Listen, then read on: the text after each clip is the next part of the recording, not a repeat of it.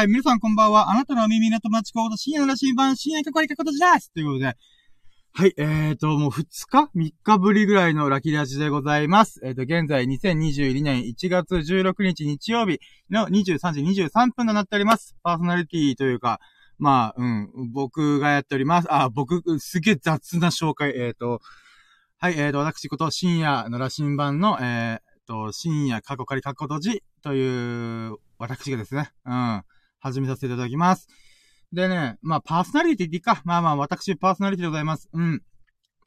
で、えーと、いやね、うん、この2日3日分ぐらいね、ラキラジまともに撮れてなくてさ。で、まあ、理由としてはね、うーん、まあね、今回津波警報っていうのが発令されてしまったんで、うっそだろうと思って、まあその影響でね、ちょっとラキラジいつもさ、僕海沿いで撮ってるから、ちょっとこれ危険だわと思って、あの、できなかったんだよね。うん、っていうのもありますし、あとは、まあ、いろんな、なんかね、時間の都合とかが合わなくて、まあ、うーん、まあね、うん、ほんとね、未曾有の時代というか、いや、なんかさ、この、まあ、えーと、なんだっけな、トンガだったかな？っていう国、フンガトンガ？ん？フンガトンガの噴火。で、まあ、海底火山の大噴火によって、まあ、津波が起きると。南太平洋って言って、もうほんとね、日本が確か、日本との距離が確か8000キロだったかな。なんかそれぐらいの距離でもう大噴火が起きて、で、これがね、なんかね、100年に一度とか2000年に一度とか言われてるぐらい、とんでもねえ規模の大噴火だったらしいんよ。うん。で、まあ、それゆえにね、あの、津波警報とかが出て、で、まあ、なんだろうな、こう、津波警報が出ること自体が、うーん、数年前に一回あったかなって思うぐらい、なんかね、本当この津波、うーん、がね、出たのがびっくりしたので、しかも僕は、みんなと違ってさ、こう、不規則な生活、不規則って、ある意味僕にとっては規則正しいんだけど、僕は深夜に基本起きてるのが多い人種なのよ。ほんと夜、夜型人間。超夜型人間なんだけど、で、そんな僕の生活リズムと、この、あの、夏波警報がね、見事にバッティングしたんだよね。うん。だそういった意味でもね、なんか、うーわーと思って。うん。しかもね、深夜の0時とか1時ぐらいにこの警報が発令されて、マジかマジかみたいな。ってことでもう大ビビりしながら。まあ、正確にはね、えっ、ー、と、津波注意報だったかな。うん。警報が鳴ったのは、えっ、と、奄美大島とかだったかな。うん。だからね、警報の場合はマジでやべえっつって、なんかね、この津波のなこの、注意報、警報、大、大津波警報の3段階あって、その中で、えっ、ー、と、まあ、日本沿岸は基本的には津波注意報。だって、それは、1メートル弱ぐらい。うん、ほんと1メートルに行かないようなものに関しては、津波注意報なんだけども、日本で唯一、えっ、ー、と、警報になったのは、えー、奄美大島付近だったらしいんですよね。それはもう1メートル超えていくよ、みたいな。うん。で、さらにまあ、今回は幸いにも大津波警報っていう3メートル近くの、まあ2メートル超えていくようなものはなかったんで、まあ良かったなとは思うんですけどね。で、さらにこの津波警報が発令された時って、僕ちょうどマジで海岸沿いに行ったんで、やべえと思って。うん。ただね、あの、干潮だったんだよね。うん。これね、ほんと幸い、まあ、うん、そうね、ほんと災害の中での幸いだなと思ったのが、えっ、ー、と、たとえ津波が来たところで、たまたまね、今満月なんだよ。満月があと 2, 2日ぐらいで、えっ、ー、と、満月になるんだけど、その時って大潮って言って、海のこの道引きって言うならば、あのー、大潮って書くぐらいだから、この潮の流れが、大きいって意味なんだよね、大潮って。うん。だから、えっ、ー、と、干潮の時はめちゃくちゃ潮が引くし、満潮の時はめちゃくちゃ潮が満ちてるみたいな。うん。っていう違いがあるんだけど、ちょうどね、この警報とか注意報が発令された瞬間っていうのは、土管潮だったんだよ。ほんとね、あの、そこら辺の海が、えー、っと、もう日がたなってる状態。だったんで、まあ、たとえね、あのー、1メートルの津波が来たと、来たとしても、まあ、普通の満潮レベルの、えー、と、波の高さになるかなってぐらいだったんだよね。うん、だからまあよかったなーと思って。まあ、うん、まあそういうのいろいろ思いましたよね。で、まあそこからニュースがいろいろ落ち着いて、あれ見たんよ。あのー、実際の南太平洋付近の人たちどうなんだろうなと思ったら、もうね、サムネイルが非常に悲惨すぎてさ、もうまとめに見れなかった僕は。もう正直衛星で大噴火起きましたっていう動画を見るぐらいで、実際この南太平洋の人たちにどんな、こう、なんていうかな、災害が起きたかっていうのはね、もうサムネイルが悲惨すぎてさ、もうとんでもない大津波がヤシの木をぶっ倒していくみたいな、そんなサムネだったのよ。これ見れないなーと思って。うーん。だからね、ほんと南太平洋のこの、えっ、ー、と、国々、え、まあ、島国の方々のね、うーん、なんだろう、安全を本当に祈りますよ。うーん。いや、本当に、まあ、助かってほしいなと思いますし、で、今回ので、こう、流されてしまった、まあ、家とかね、うん、もろも、資産とかもあるし、人命とかもね、いろいろあるって考えると、うわー、地球やばいなみたいな。うーん。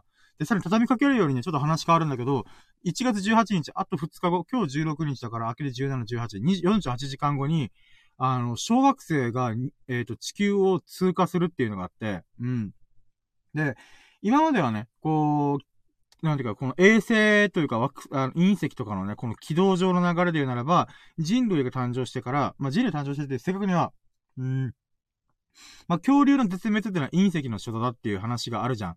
うん。で、実際その証拠に確かメキシコだったかなどっかに、この海底になってるところに、とんでもねえ規模のクレクレーターがあるじゃんって。だからそこに隕石がぶつかって、えっ、ー、と、なんだろう、大いなる災いが起きた、みたいな、ことになってんだよね。で、今回のね、この18日に最接近する、えー、衛星っていうのが大体1キロぐらいだったかな。ごめん、ちょっと1キロだったから100メートルちょっと忘れちゃったんだけど、とりあえず規模がでけえんだよ。うん。で、これがもし地球に直撃したらマジでやべえみたいな。うわー、立て続けに起きますね、と思ってさ、この災害というか。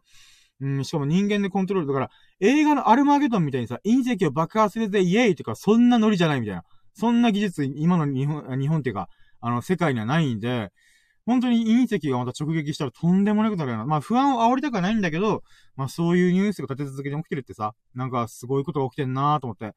うーん、コロナ禍ということで、こう、疫病が流行ってるっていう段階でもあるし、まあ今回火山とか、火山の大噴火と、えっ、ー、と、津波が起きたっていう、まあ大災害、うん、もありますし、あと隕石がもしかしたら地球に落ちてくるんじゃないかっていう、だから NASA とか、その国際宇宙ステーションという宇宙、宇宙関係の界隈では結構やばくない？これみたいな。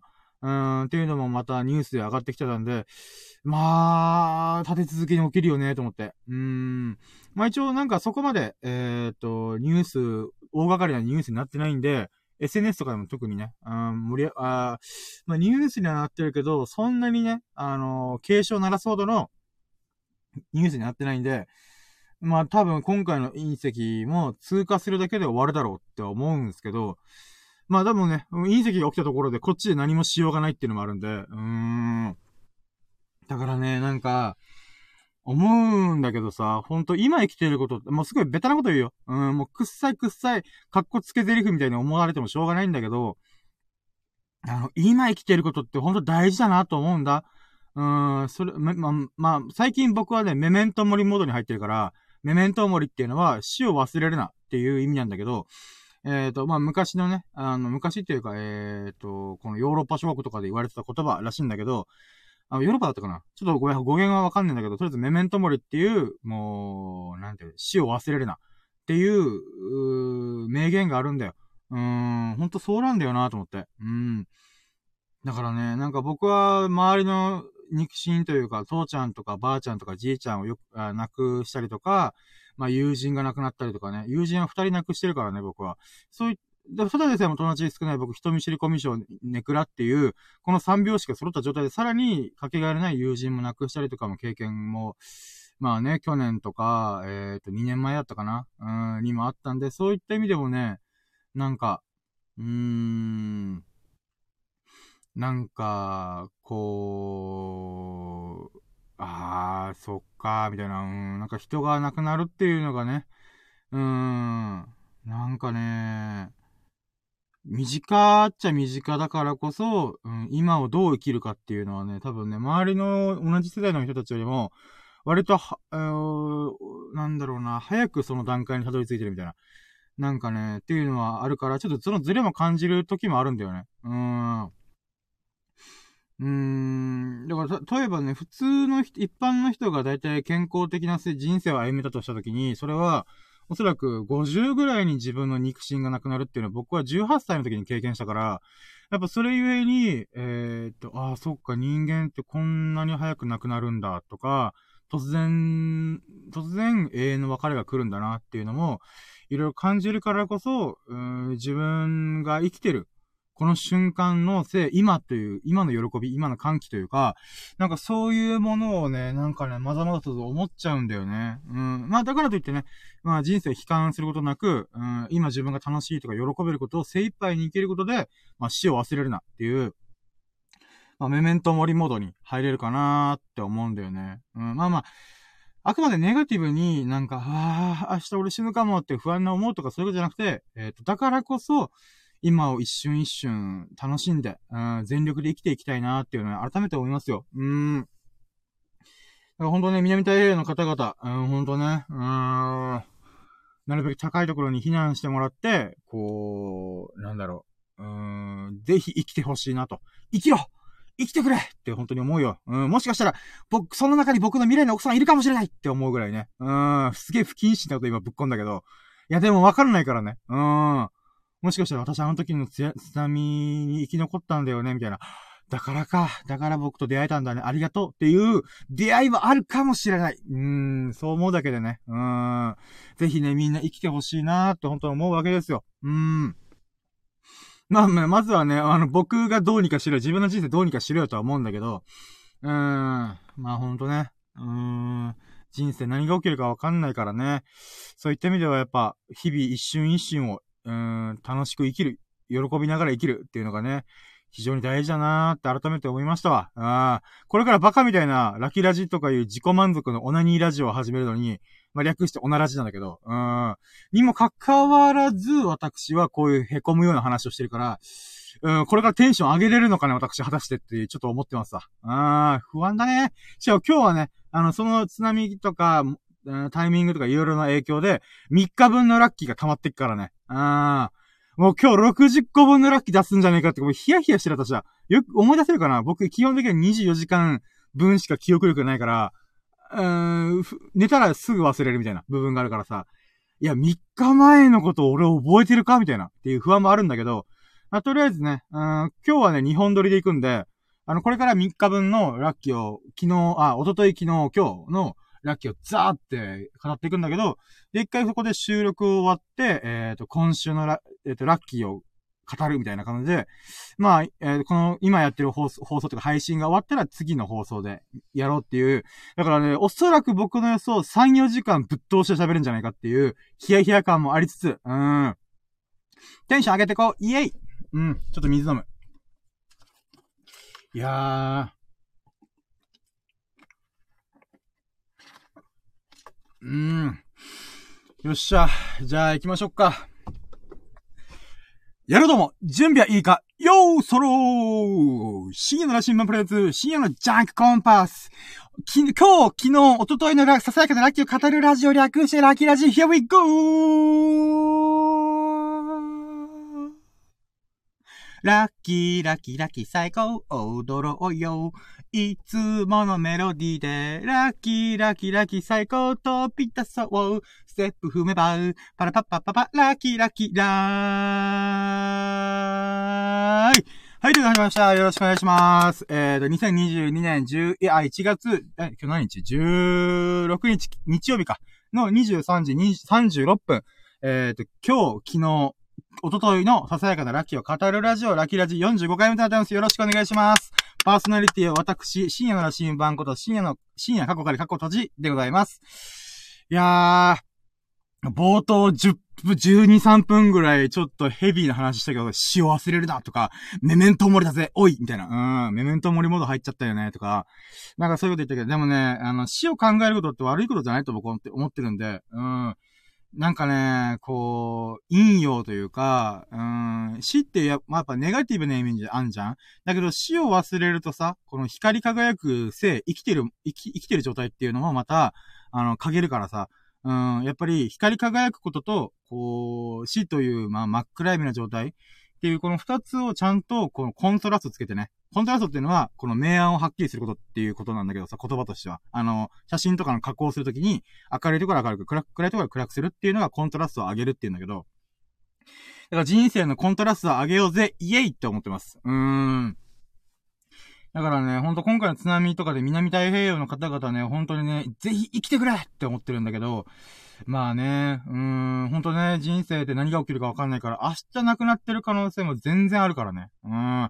さらに2日後は隕石も降ってくるからね。うーん、そういった意味ではね、今この瞬間を精一杯生きる、全力、全、全、えっ、と、全身全霊全力で生きていく。うーん。っていうのがね、非常に大事かなとは私は思いますよ。うん。この若気のね。うん。あ、うん、そうね、アホなことばっかり言ってるけど、それはひたすら思いますわ。うん、メメントモリですよ、人生は。うーん。急にね、さっき、こう、ふざけて、ラッキーラッキーラッキーとか言ってるくせに、こういうこと喋るからね。うん、ほんとね、コントラスト激しいよね、私のラジオ。うん。ていうか、私という人間がもう、激しい人。うん、ほんとに。うーん。あー、えっと、待ってよ。何の話しようと。あ、そうそうそう、ラッキーラジね。うん、今、ラッキーラジだよな、今ってちょっと忘れてたわ。うん、普通に喋ろうと思って今。えっ、ー、とね、ラッキーラジの概要喋ろうかな。で、うーん、まあ、ラッキーは便乗できるイエイっていうコンセプトのもとにやっておりまして、まあ、ラッキーっていうのはね、うーん、この知識力とイマジン力が必要なんだと。うん。って僕は思ってて、で、僕はね、基本的には一日のラッキーをひたすら語っていくみたいな。まあもう自己満足ですよ、本当に。うん。ただ僕が、まあ、一日ね、こう全く喋らない一日を過ごした中で、まあ一日の終わりに一、二時間ぐらいぶっ通して喋ってみて、僕がグースかピースか寝れるためにやってるっていうのことがあるんだけど、まあその中で、この、僕のね、えー、待って、ゲップでした。僕のこのラッキーを語っていく中で、まあ、1日で20個ぐらい出てくるんだけど、その中であなたにとって、なんか、おー、これ確かにラッキーだねって思うものもしかしたらあるかもしれない。ツナメおにぎり食べれた、やったラッキーって言ってる、うーん、のが僕なんだけどもさ、ラッ、あのー、なんだろうな。ツナメおにぎり食べれるっていうこと当たり前と思うなよって僕は思ってるんですよね。毎回毎回。うん。ツナメおにぎり、朝の時は陳列なのにさ、2列ぐらいあって、さらに三角形のおにぎりでさ、3列目がこの三角形2個の間に逆三角形で積んでくってぐらい。もう何個積んでるんだって思うぐらい、ツナメおにぎりってもうみんな大好きな、大好きじゃんうん。だけど売り切れる時あっから。うん。夜行ったらない時あるからね。うん。そういった意味では、売り切れない時に変えてよかったね、ラッキー、美味しく、さらにラッキーみたいなね。うん。そういう風に思えるんだよ、僕は。うん。で、今の話聞いたらさ、あ、そうか、ツナマ握りって俺当たり前にあると思ってたけど、売り切れる時あっか、みたいな。って思ったら、ラッキーに感じるでしょ不思議なことにさ。感じなかったらごめん。うん。ただ僕はね、知識力とイマジン力によって、ラッキーは便乗できるって思ってて、それは僕のツナマ握り売り切れない、売り切れてない時に変えたやったラッキー美味しかったっていう、うーん、まあ、ラッキーが一個あるわけじゃん。それをさ、こう聞くと、なんだろうな。こう、あなたが体験しないラッキーを、ラッキーな体験を、あたかもあなたがラッキーを体験したよね。疑似体験できる。じゃねえかなって僕は思ってんだ。うん。で、僕はもうこの45回、えー、と、もう、ま、ほぼ毎日ね、やってる中で、まあ、ありがたいことに優しいリスナーさんが、えー、と、私のラッキーこんなことがあったよっていうのを共有してくれるんだよね。うん。で、その時にさ、あ、例えばさ、あの、温泉行ったら誰もお客さんがいなくて、貸し切り露天風呂ができたラッキーみたいなことコメントがあったんだよ、最初ら辺に。もうこれありがたいなと思って。うん。もうそれのコメントありがたいんだけど、これもラッキーなんだけど、その、あの、貸し切り温泉状態になったラッキーっていうのってさ、僕もその話を聞いて、ああ、確かになーって思うんだよね。うん、たまたま行った露天露天風呂でさ、えーと、まあ、露天温泉か。うん。でさ、こう、最近寒いじゃん冬だし。うん、その中で、こう、貸し切り状態でさ、入れるってめっちゃラッキーじゃん。だからもうね、ぬくぬくしながら、しかもその人は、海が見える綺麗な露天風呂だったっていう言うのよ。これがね、嬉しいんだ、私は。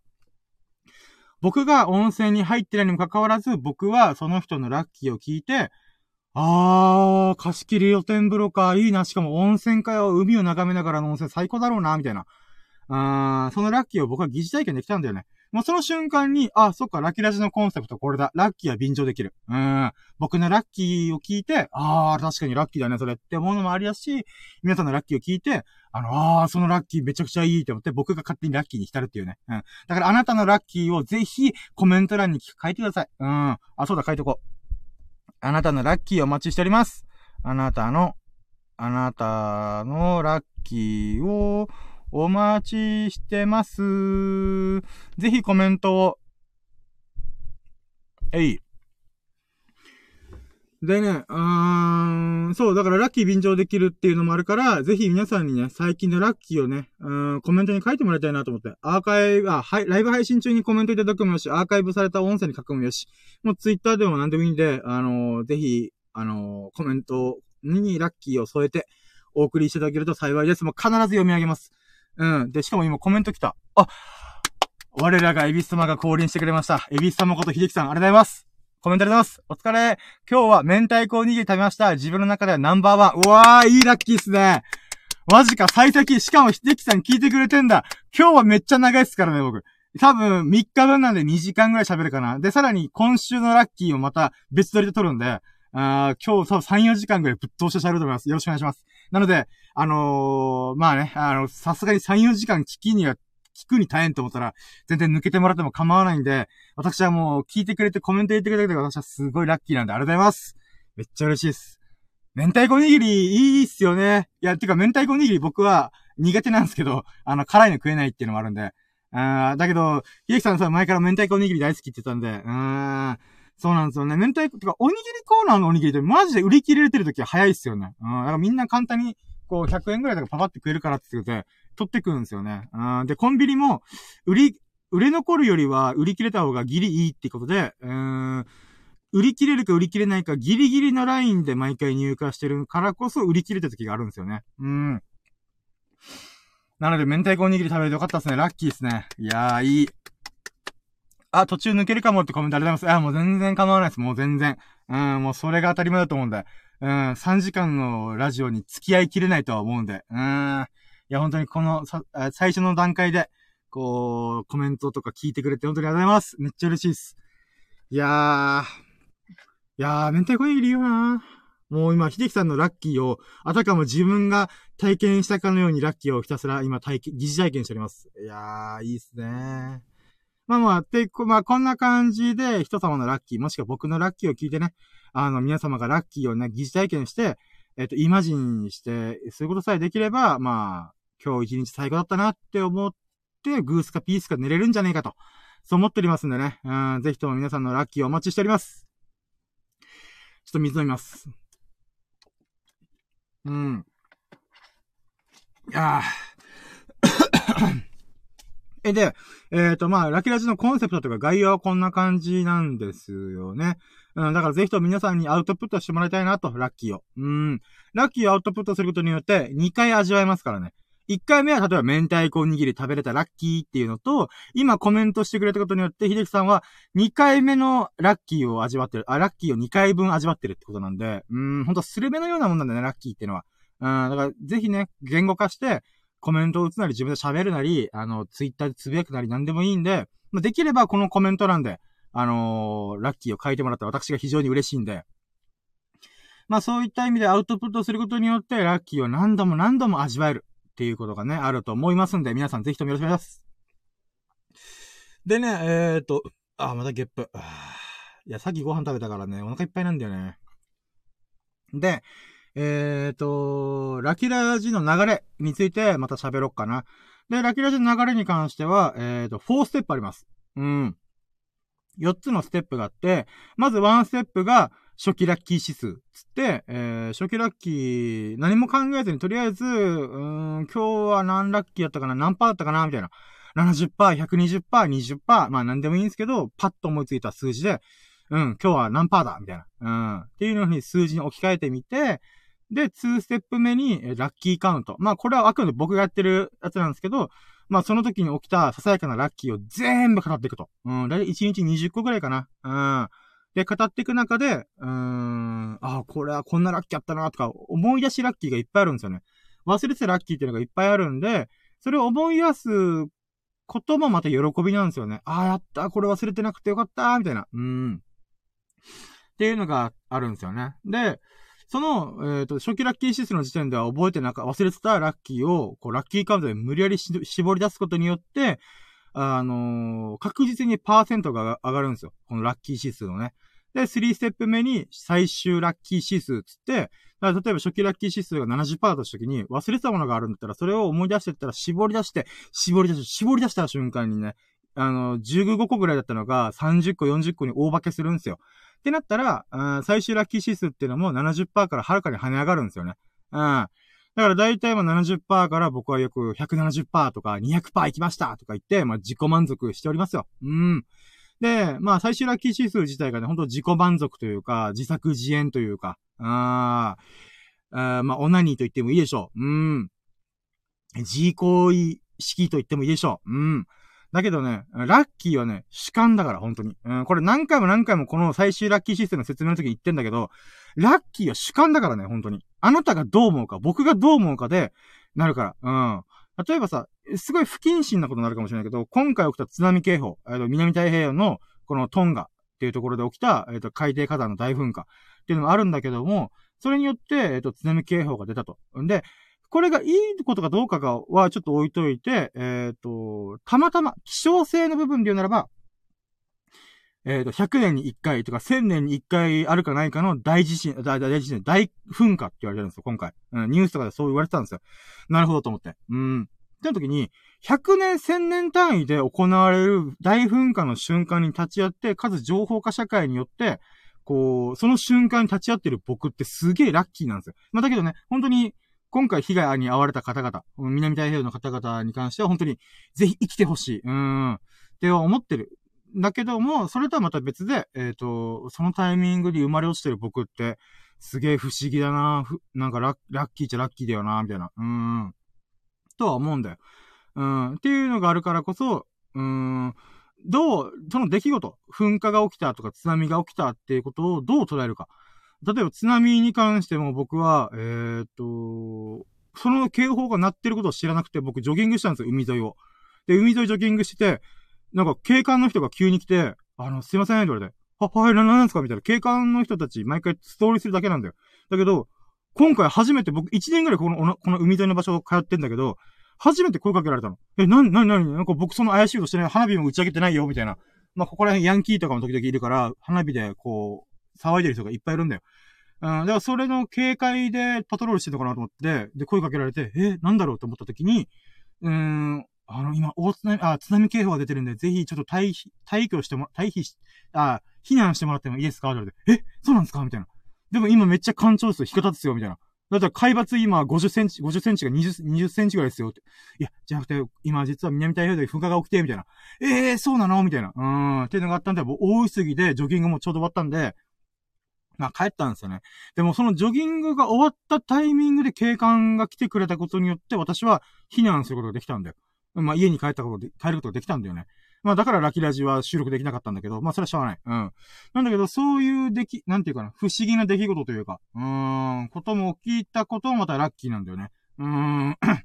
ジョギングがたまたま終わった瞬間に、警官が来て、警官の人が、あのー、多分避難した方がいいと思いいと思いますよ、みたいな。ええー、みたいな。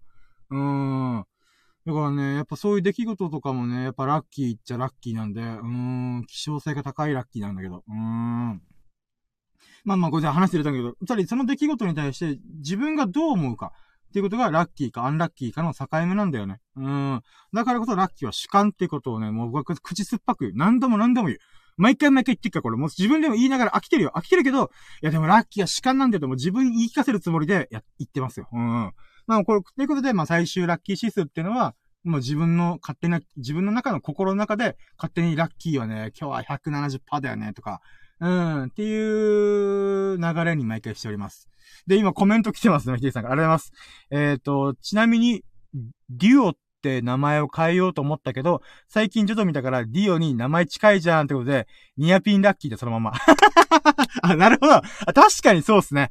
確かに確かに。うーん、デュオ。うーん。確かにディオっすね。この U を愛に書いたら。あー、確かに確かに。まあ、ディオかっこいいっすからね。悪のカリスマっすからね、あいつは。うーん。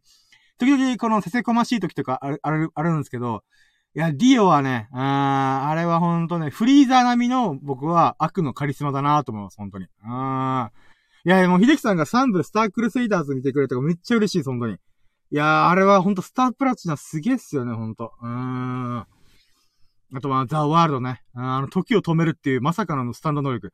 うっそーみたいな。秀樹さん、今聞いてくれてぜひ4部を見てほしい。4部のアニメも Amazon プライムあるかわかんないですけど、あの、それまた面白いっすよ。うん。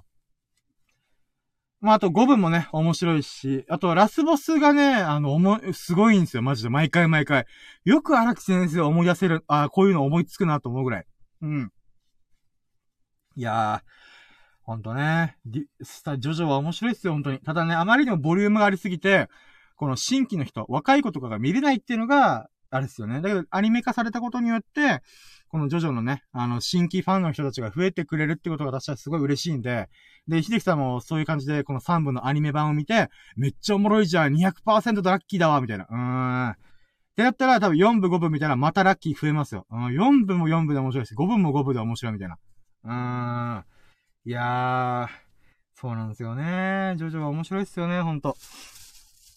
そういった意味ではあれですね、本当にデュオっていう名前が、もう、秀樹さんが、このジョジョ3部を見切るって、見切ってディオを、こう、思、なんていう、なんだろう、ディオとこう、関連性を感じるっていう、ニアピンラッキー素晴らしいっすね。うーん。あ、コメントありがとうございます。4部のサブタイトル何かな ?4 部は、えっ、ー、と、ダイヤモンドは砕けないっていうタイトルですね。あのーえー、っと、うーん、まあそうです。ジョジョの、ジョジョの奇妙な冒険、ダイヤモンドは砕けないだったかな、多分。だと思うんで、それで検索かけれたらいいですけどね。アマゾンプライムであるのかな？ネットフリックスとかで必ずあると思うんですけど。うん。そうですね。もうぜひとも4部見て、4部は、あの、3部はエジプト旅行編だったじゃないですか。まあ、世界を股にかけるみたいな。うん、って感じだったんですけど、えっ、ー、と、まあ、これネタバレじゃなくてざ、ざっくりしたあらすじというか概要で言うならば、あのー、森王朝っていうある町の中で、こう、スタンド使いと主人公たちの、このバトルが繰り広げられるみたいな。まあ、コンセプトで言うと、えっ、ー、と、まあ、3部は、旅、世界中旅行しながら、まあ、エジプト行きながらの、この、道中の中で、スタンド、この、バトル系のスタンド同士で戦うわけじゃないですか。だけど4部の場合は、街が舞台になるんで、あの、なんていうか、ちょっとホラーエッセンスというか、なんか日常の中に潜むスタンドみたいな。うん、っていう、まあ、コミカルな部分、ギャグとかもあったりとか、なんか、あ、微笑ましいなって思うこともある、それ、バトル的な、この血な、血生臭いというか、オラオラオラオラオラオラオラオラみたいな。っていうだけじゃなくて、なんか、ほほー、こんな感じもあるんだな、みたいな。うん、っていう、なんか人間ドラマが多いかな、と思います、僕は。うん。で、まあ、4部は本当になんかキャラクターもすごい秀逸な人がいっぱい出てきて、あの、岸辺露伴っていうキャラクターも出てきたりとか、これはもうスピンオフになるぐらい、あの、有名なキャラクターなんですよ。だが断るっていう名台詞が、もう、いろんなところで言われるぐらい、もう、名台詞、名キャラクターがいっぱい出てくるのが4部なんですよ。3部はもうあくまでやっぱりメインキャラクターが強いみたい。空女上太郎とか、ポールナレフとか、アブドゥールとか、あの、ジョセフ・ジョースターとか、あジョセフ・ジョースターだよね。うん。とか、あとディオとか、やっぱメインのキャラクターが超強いんですよ。強いっていうか、パンチがあるんですけど、4部は4部で、なんか、なんていうんですかね。うん、ば、いや、3部がなんでそのメインキャラクターがそれに強いかっつうと、やっぱり、あの、戦闘力をメインにしたスタンドの使い方してるからこそ、やっぱりそこがフューチャーされやすい、フォーカスされやすいんですよね。スポットライトが当たりやすいというか。だけど4部の場合は、まあ、日々の、えっ、と、街の中にあるスタン、街の中に潜むスタンド使いみたいな。っていうエッセンスがあるゆえに、なんていうんですかね。この戦闘力だけじゃない、えー、っと、スタンドとかキャラクターっていうのがすごい活躍するやつなんですよね。うーん。あ、コメントありがとうございます。オッケー。今調べます。とであ、もうぜひぜひ。あったらいいですね。Amazon プライムで見れたらいいですね。もう4部5部また名作なんですよね。ちなみに5部までが週刊少年ジャンプで連載されて、あ、違う、6部だ。6部までが。そうだそうだ。えっ、ー、と、6部までが週刊少年ジャンプで連載されたんですけど、もうあまりにも難しい話になりすぎたんで、あの、7部からがちょっと切り替わっちゃったみたいな感じなんですよね。うーん。まあだけど、ちゃんと順序よく見てたら、あー、ジョジョの5部も6部も面白いみたいな。うーん。いや、もうぜひ、あの、あの、ジョジョ、ジョジョ、ジョジョフレンズになりましょう。うん、僕はもうほんとね、ジョジョね、みんな見ねえんだよな、ほんと。うーん。あんなに有名なんだけど、やっぱり一部のコアなファンだけがすごい好きみたいな部分があるから、なかなかね、まあ、N たちとかもちょっと独特だからね。うーん、しょうがないんですけど、でも、秀樹さんがね、ほんと、ジョジョに興味を持ってくれたことが、私はすげえラッキーです、ほんとに。うーん、やべえ、話出せました。えっと、まあもう、ぜひ見てください、ジョジョ。うーん、もう深いっすよ、あの作品、ほんとに。えっ、ー、と、で、えっ、ー、と、そうか、今、3ステップの最終ラッキー指数っていうの話をしたんだ。で、4ステップが、今日の最優秀ラッキーっていうのを決めようと思って、まあ1日で20個ぐらい出た中で、これが一番ラッキーだったなっていうものを引っ張り出して、あの、えっ、ー、と、それをもとに、えっ、ー、と、ラッキーをね、こう振り返っていくみたいな感じなんですよね。うん。だからこれ、1週間で言うならば、えっ、ー、と、7個、7個分の今日の最優秀ラッキーが出てくるんで、えっ、と、それを引っ張り、引っ張り出して、えっ、と、今週の最優秀ラッキーっていうのを決めようかなと思ってます。で、今回が日曜日なんで、あの、最優、あ、今週の最優秀ラッキーを出すんですけど、僕が3日、2日3日分ぐらいやってなかったんで、その影響で、えっ、と、今回は3日分のやつを今回やって、で、1回収録終わって、その後に、えっ、ー、と、別撮りで、今週の最優秀ラッキー、今週のラッキーを語るラジオみたいな感じで、撮り、撮り直そうかなと思ってます。あ、まあ、に、日本撮りかな？うん。っていうので、まあね、うん、まあ先週から始めた最優秀ラッキー。なんだったら、秀樹さんがアイディア出してくれて、あのー、ああ、それめっちゃ面白いと思って。うん。ゆえに始まった企画なんで、本当にありがとうございます。もう本当に、エビス様ですよ、本当に。うん、ありがとうございます。えーと、まあ、とりあえず1ステップ初期ラッキー指数、2ステップラッキーカウント、3ステップ最終ラッキー指数、えーと、4ステップが、えっ、ー、と、今日の、えっ、ー、と、最優秀ラッキーを出す。っていうので、まあ、お送りしております。で、まあ、これがラキラジの流れななんですけど、あの、今回に関して言うならば、まあ、おととい、昨日、今日のものがもう目白押しなんで、えー、なんて言うんだろうな。まあ、これちょっとまだ決めてないんだけどね。うん、一日ごとにラッキー指数出すのかどうか、うん、ラッキーカウントしていくのかどうか。まあでもめんどくせえから、一気にや、ラッキーカウントはもう1ラッキーから、もう60ラッキーまでドバっていって、えー、でも思い出せるかどうか不安なんだけど、まあまあとりあえずそれをやって、えー、っと、初期ラッキー指数か、あ、初期ラッキー指数決めようかな。うん。いやー、あゲップ。そうね。いや、3日分ね、取り忘れてたことが今までなかったから、ちょっとどうしよっかな、みたいな。この場合どうするみたいな。まあ、ていろいろ思うんだけどね。とりあえず初期ラッキー指数行きましょうか。ワンステップ目の。うーん。えー、とりあえず3日分の初期ラッキー指数を出してみっか。いや、無理だな、これ。今自分で、えー、っと、金曜日はこれ、土曜日はこれ、日曜日はこれって言えねえやと思って。だ3日分だからね、もう、ご、合算しようと。うん、初期ラッキー指数ね。まあ3日分だからね。100、いや、100いって、いや。あ、まあでも200、200? まあ合算したってことで、えー、っと、240にしときましょうかね。うん。直帰ラッキーシーズン240%。まあ、合算だから。うん、もう、平均アベレージ80%ごと。80%、80%、80%みたいな感じかな。うん。まあまあ、それなりにラッキーな日々だったんじゃないかなと私は思っております。うん。んで、うーん。あー、ま、うん、そっか、まあ、そうだね。じゃあ、2ステップ行きましょうかね。お、コメントで出ます。ダイヤモンドは砕けない、ありました。おー、よかったっすね。で、5部は黄金の風かな。そうです。その通りです。はい。えっ、ー、と、サブタイトルそれなってるんで、っていうのは、アマゾンプライムで全部見れるんじゃないですかね。やりましたね。一応、ジョジョの6部のストーンオーシャンは、ネットフリックス限定、今は、今はネットフリックス限定かないつかどうなるかわかんないけど。うん、なので、そうですね。あの、3部から5部までぜひ堪能してください。で、ちょっと時間があるなと思ったら、1部、2部もぜひ見てください。うん。1部、2部はね、別に、まあ、スタンダーが楽しいんだったらいいんですけど、まあ、これが始まりか、とか言いますし、あの、2部も2部で名言とか名台詞があるんで、まあね、一回3部4部通っちゃったら、ちょっと1部2部ちょっと物足りないなと思うかもしれないですけど、うん、とりあえずダイヤモンド砕けないと、あの、黄金の風を見て、おー、なるほどね、みたいな。うん。もう3部4部5部は、本当にね、あのー、初心者の人が一番取っかかりやすい、あのー、3部作だと僕は思ってるんで、ぜひ、ちょっと、ご堪能くださいませ。うーん。なんだったら今、確か秀樹さん休業中ってお聞きしたんで、もうこれ、ここで、ジョジョの3部、4部、5部を一気に見るっていうのは、すごい大事、大事っていうか、あの、いいっすよ。うーん。本当に、僕ですら、もう漫画を全部読んだんで、あのー、やっぱアニメ、あまあ、漫画はね、言うて1日2日かければ読み切れるんですけど、アニメってなると1話が30分ぐらいあるんで、それ全部見切るってったら結構時間ないんで、僕はアニメ全部見てないんですよね。うん。あくまで自分が漫画の時にはこれ面白いなと思ったシーンとか、あの、話数の部分を見て、ああ、こんなものあったな、ああ、めっちゃアニメ化うまい、みたいな、とかやってんで、アニメで全部見るっていうのは結構、あれ、じ、僕ですら時間がなくて取れ、時間取れないんで、今ここでジョジョのこの熱が溜まってる状態、ああ、やっぱ3番面白い、ディオって名前すごい、ディオとディオだみたいな感じで、なんか、そう思えるぐらいの熱が高まってる状態で一気見するのが僕はマジおすすめです、本当に。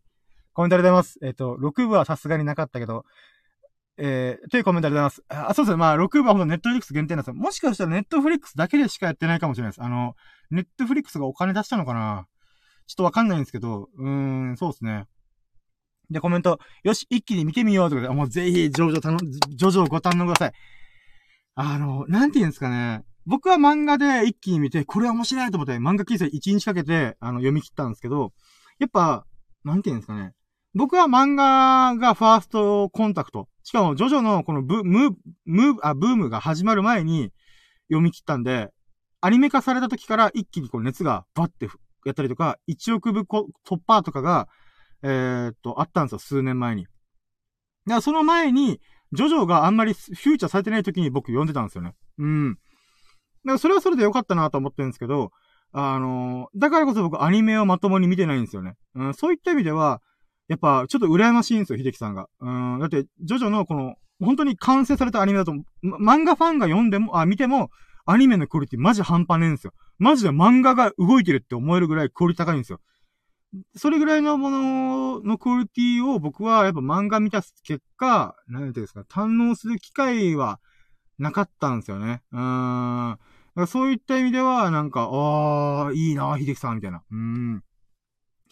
ぜひ、あのー、うん、スターダストクルセあ、まあそうか、まあ、4部と5部、楽しんでくださいませ。ああ、いいっすよ、本当に、ジョジョは。これは何度もね、熱弁してるんですけど、届かないんだよな、他の友人には。ああ、ほんと。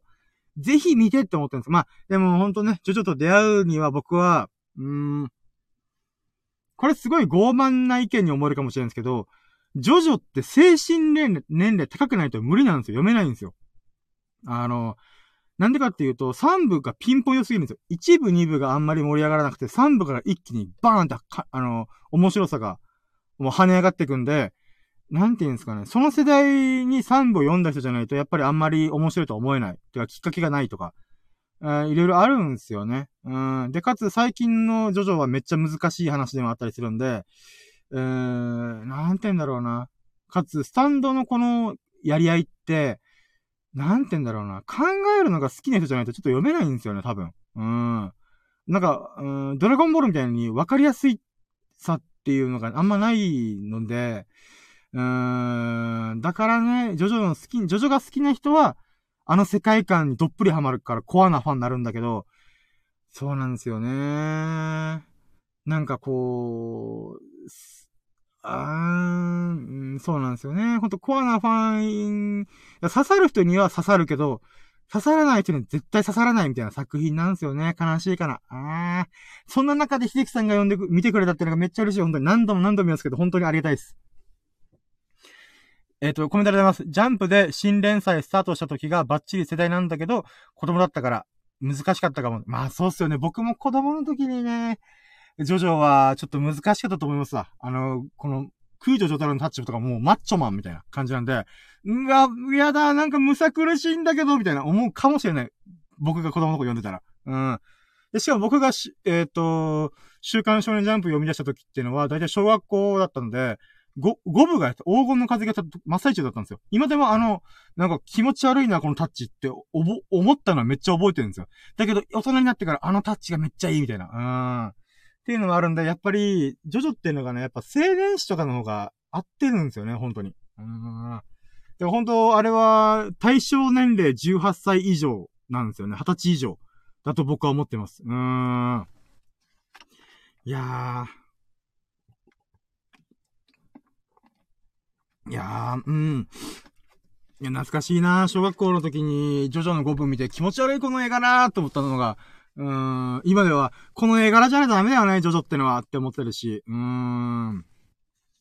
いやー、でもほんとジョジョに出会えてよかったなと思います。僕の人生の中で重要な、例えば、この納得するとか、運とか、うーん、なんだろう、覚悟。覚悟っていうか、うーん、なんだろうな。うーん、覚悟。まあそうですね。このな、は全部ジョジョから学んでるんで、7部の。うーん。いや、ほんと7部のアニメ化早くしてほしいけど、6部が終わらないと進まないんで、うーん。はよ、はよ終われと思ってます。まあ、すごい、あれですけど、や、あれ、申し訳ないですけど、6部のファンに対して。うーん。あ、また話したせんしちゃった。えー、っと。まあまあ、なので、ぜひとも、あのー、ジョジョ楽しんでくださいませ。はい。えー、っと。あー、あ、そうか、ラッキーカウントか。初期ラッキー指数が合算で240%。まあ、平均80%ずつ、みたいな感じで、えっ、と、2ステップのラッキーカウント行きましょうかね。えー、じゃあ、 one、one ラッキー、えー、っと、うーん、えー、ワンラッキーは、あ、そう、体重が、えー、っと、98.4キロになりました。やったー。戻しましたよ。いや、秀樹さんはね、もう、経僕の経緯をしてると思うんで、あの、あれなんですけど、もともと11月中旬に106キロで、10月、12月30日に1.5ヶ月後に、えー、っと、99.6キロを達成して、やったぜって思って、で、そこから正月明けて、えっ、と、1月10日ぐらいに98.4まで行った、あ、98.6かなまで行ったんだけど、えー、そっから、あの、油断して、あの、グッバイ100キロ、もう二度と俺は100キロに戻らないよって思ったら、2日後に100キロ戻るっていう。うん。カムバック100キロ起こしたんですよね。マジかみたいな。すぐ100キロ戻ったじゃんみたいな。普通に1.4キロ分、私増えちゃったと思って、やっべと思って、で、102キロぐらい、なっちゃったんですよね。やばいやばいと思って、で、ここでまた気合入れ直して、えっ、ー、と、やった結果、えっ、ー、と、現在、現在っていうか3日、3日前？えっ、ー、と、金曜日の朝かなに、えっ、ー、と、98.4キロに戻しました。やったね。いやー、危ね危ねと思って。うん。これが1ラッキー。で、2ラッキーが、あー、そっから、あれ、ま、何したんだっけな？2ラッキーが、あー、あれ？待ってよー。違うなー。2ラッキーが、あれ？もう、おぼ、おぼろげだ。二日前、三日前、覚えてねえっ、と、体重測った後に、ああ、思い出した。そうだ。あの、あれだ。えっ、と、ボイラーが壊れてたんですよ。で、ボイラーが壊れてて、えっ、と、本当は、えっ、とね、ほん、明日とか、明後日に、えっ、と、部品が届くっていう話だったんですけど、それが、あの業者さんから、あの、いや、もっと早く届きましたってことで、やったーみたいな。その、で、金曜日？やったかな？金曜日に治ったんですよ。で、えっ、ー、と、それで、また、えっ、ー、と、お風呂入って、やったぜみたいな。うーん。っていうのがありました。だからボイラーが、えー、治ったっていうのが2ラッキーだね。うん。で、3ラッキーが、その後に、また、あの、伸びた髭とか、こう、体がね、こう、不潔だなと思ったんで、これをさっぱりしたっていうね。うん、が3ラッキーですかね。あの、ボイラー来たことによって、家のお風呂で、こう、スッキリしましたっていう。うん。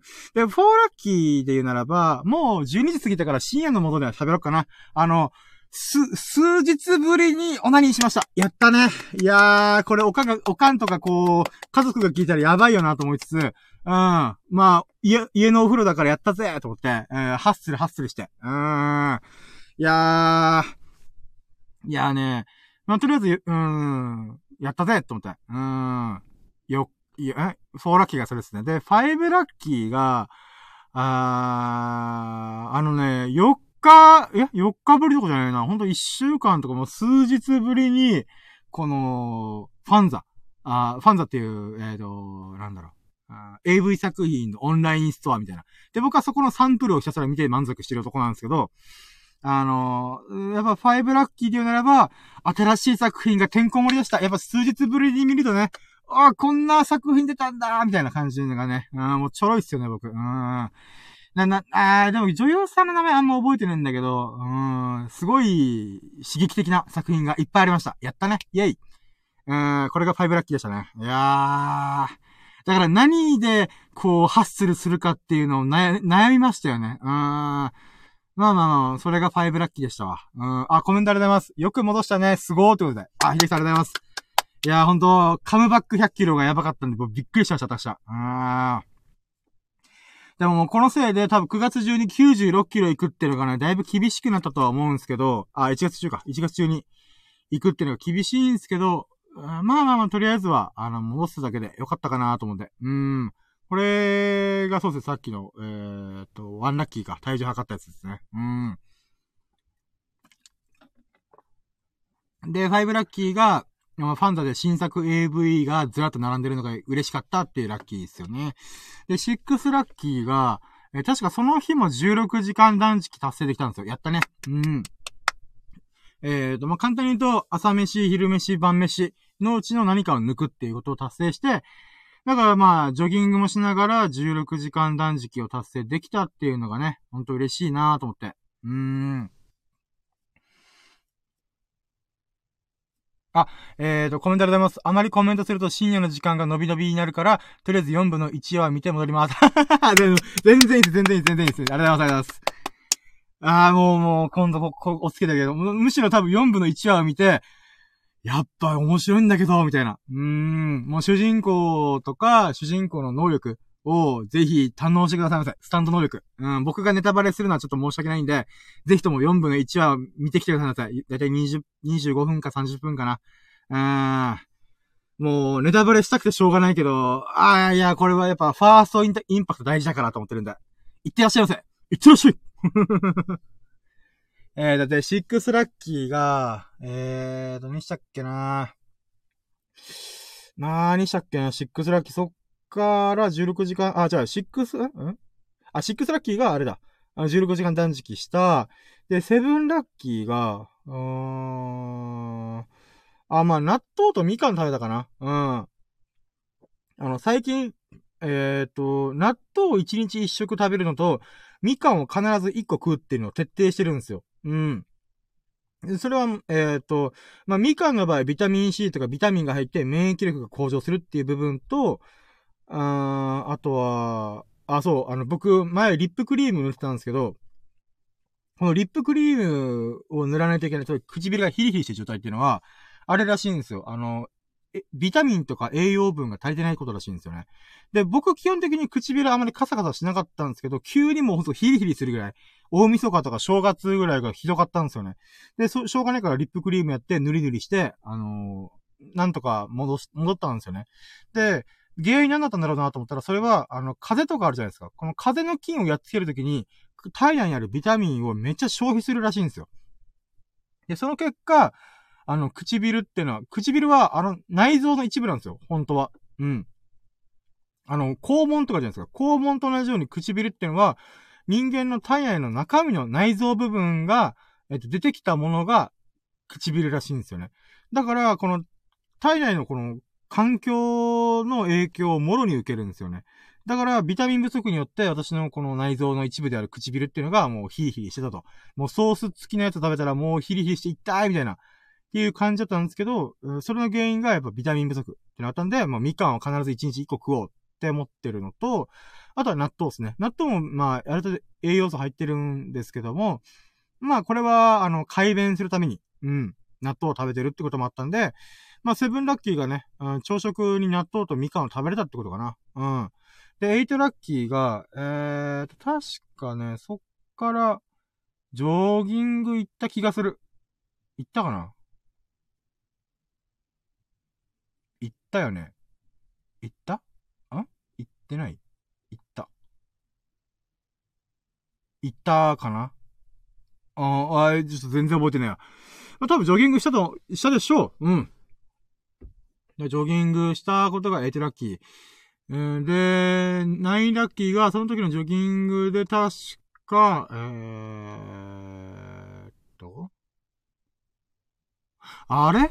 なんかおかしいな。なんか、あれ？ほんと記憶が混濁してるな。っていうか俺、き、昨日、今日、と、あ、今日、昨日、おとといってやってるけど、おととい分やってんじゃね？もしかして、ラキラジ。あれ？やばい、記憶が混濁してるわ。やば。え？あれ？まあ、いっか。とりあえず、8ラッキーがジョギングした。で、9ラッキーが、多分その時ね、5キロ走ったんで、おそらく。うん。で、5キロ走ったぜ、イエーイみたいな感じだったんだよね、確か。うん。多分。あれ？もう全然覚えてない、マジで。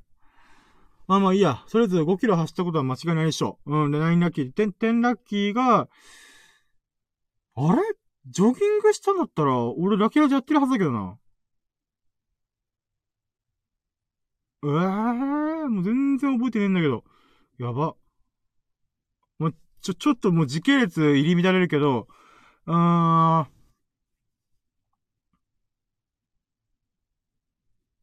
あれ？やば。マジで覚えてない。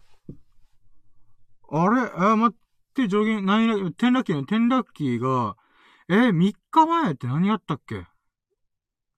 やば、全然覚えてねえじゃん、俺、やば。ラキラジ本末転倒じゃん。あー、まあ、じゃあ、テンラッキーをして、あー、じゃあ、とりあえず、インスタグラムとか、ツイッターとかでつぶやきしたっていうのがあるかな。うん。で、その時が確か、うん。ああ、そうか、海の写真あげたんだよ。海の写真あげて、ん？うん。あ、そうだね。あまあ、海の写真をあげて、それが10いいねぐらいついて、海外の人からもちょっといいねがついたっていうのが嬉しかったかな。うん。で、11ラッキーが、その写真っていうのが、あのね、えー、っと、堤防沿いを走ってて、あれこれ喋った気もするけどな。あれ待って。もうやっぱマジで忘れてんじゃん、俺。ああ、そうか。ま、まあいいや、これもう一回話すことなのかもしれないけど、堤防があって、えー、っと、堤防ってさ、あの、外界からの波を受け止める役割があるんだよ。で、えー、だから、堤防のど真ん中歩いてるとわかるのが、右側が外界だとし外の海だとした時めっちゃ荒れ狂ってんだよ。だけど、この堤防の左側、つまり内海側を見ると、波がすげえ穏やかなんだよ。つまり堤防によって波が一回ザッパーンって影響を受けて、その結果、この内海側に波が、なんていうか、穏やかな状態になってるみたいな。で、外海が、右手には荒波、あ、荒れ、荒れ狂う波がザッパーンザッパーンしながら、僕は左手側に、もう穏やかな波が広がってるみたいな。うん。この写真を撮って、それをインスタグラムに上げたんですよね。うん。まあ、これがね、良かった。うん。かな？あ、やべえ、ラストティッシュ使ってしまった。あれ？ティッシュもうないぞ、やば。まあ、いいや。えーと、もうこれが、うん。10ラッキー、あ、11ラッキーが。うーん、で、12ラッキーが、え、そっからもう寝たかな？やば、全然覚えてない。あー、やばいな。これもう時系列はっちゃめちゃじゃん。うーん、あじゃあ、ちょっと思、思、思、覚えてるのが えっとね、うーん、友人と電話したんだよ。あのなんか深夜さんちょっと時間、電話できる時間ありますか？って言われて、うーん、12ラッキーでしょ？あ、13ラッキーにしよっか。13ラッキーが、まあ、友人から電話かかってきて、えー、と、これはこの前ね、あのー、えっ、と、遠くからね、来てくれた友人なんだけどさ、あの、離島暮らししてる友人が、遊びに来た時以降、あ、ぶり、え、えっ、とね、えーと、待って、年末に、その子が、えっ、と、僕が住んでるところまで来てくれて、えっ、と、遊んだんで12時間くらい。うん。あの、お歳暮買いに行ったりとか、宝くじ買ったりとかして、まあ遊んだんだよね。うん。で、その友人から電話があ、電話とか LINE が来て、なんだろうと思って。で、ちょうど僕ウォーキングしてたんだよね。うん、あ、何？って言って電話をした時に、あの、なんか、まあいろんなこう、つらつら喋って、なんか僕が12時間、あ、12時間一緒に遊んだ時に、なんか深夜さんちょっと元気なさそうで、みたいな、こと心配してたんですよね。あの、なんか話が盛り上がらなかったな、みたいな。って思ったんで、なんかあったのかなと思って電話しました、みたいな言われて、え、えー、と思って。なんか、12時間一緒にいたからじゃね？って僕は思ったんですよね。だって12時間僕は車を動かしまくって、あ、あのー、いろんなとこ連れてったんですよね。だそれだったらそれは疲れるよなって思ったし、かつね、あともう一個理由があるとしたら、あのー、お互いに、あのー、なんていうか、興味関心があるところが分かれてったんだよね、みたいな。例えば僕は、今ジョギングとか、え、っと、まあ、ラジオやったりとか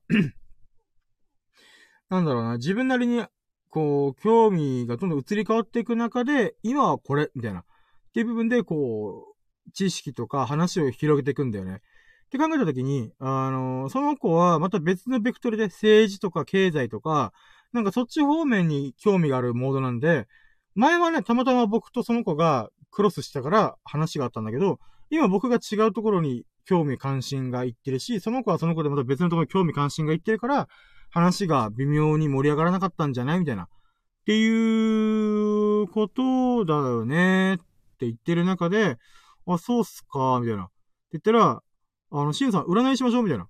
言われて、え？みたいな。あのだからまあ、えー、じゃあ、サーティンラッキーは友人から電話、電話しましょうって連絡が来て、で、えっ、ー、と、フォーティーラッキーが、その友人の誘いに乗っかって電話出た時に、その占いの話しましょうみたいな。え、占い？みたいな。まあでも1月なんで、今年の運勢占ってもらおうかな、みたいな思ったんですよね。で、その友人は、えっ、ー、と、なんかね、あの、純駆動で2000円ぐらいする、なんか、この、なんだ、生年月日占いみたいな、なんか、中名星だったかな。なんかそういう占いがあるらしくて、で、それの本を今読んでるんで、あの、深夜さんの、あの、占いしますよ、みたいな。はぁ、じゃあお願い、みたいな。うん、っていうことになりました。うん、で、5、15ラッキーが、えー、そこから、あなんか、その友人と僕との相性とか、なんか、彼女かな君みたいな思うぐらい、なんかその相性がどうこうとか言って面白いな、この子と思って。うん。で、そこで、なんか、お互いの相性は、お互いがなんか、おかんのような存在になるみたいな。うん、って感じらしいんですよね。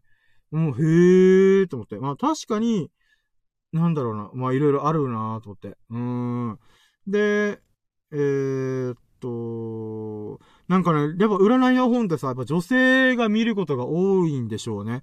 だからその結果、あの、セックスの相性がめっちゃいいですよ、からですね。嘘だろみたいな。おいおいおい。あまあ、君は知らないけど、僕は女の子大好き人間だからさ、みたいな。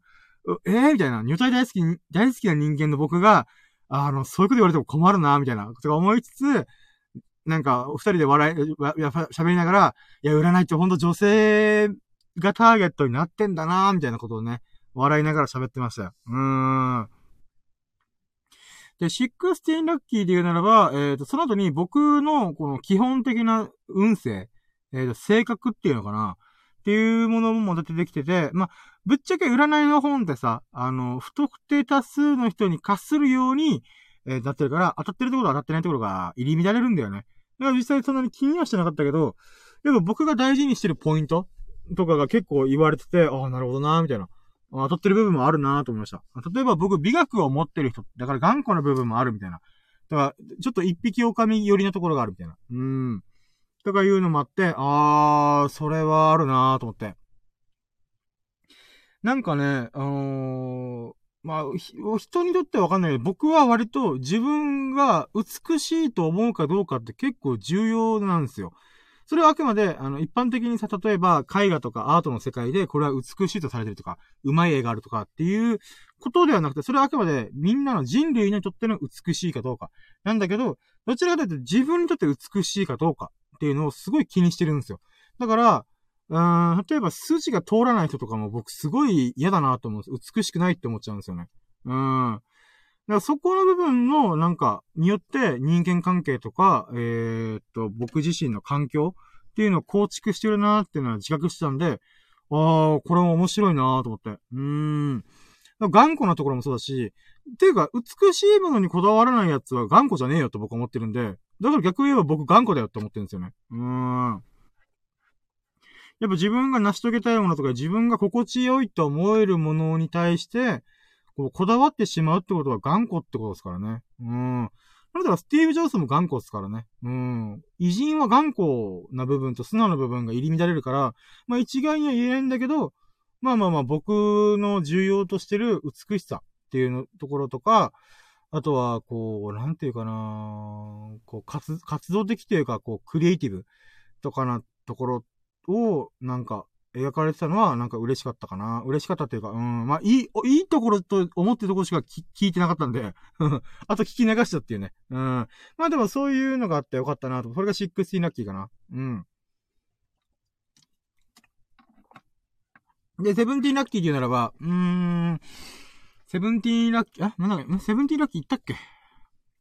まあ、いや、セブンティーラッキーは、えー、その流れで、えっ、ー、と、今年の運勢を占ってあげるってことで、あありがとうございますと思って。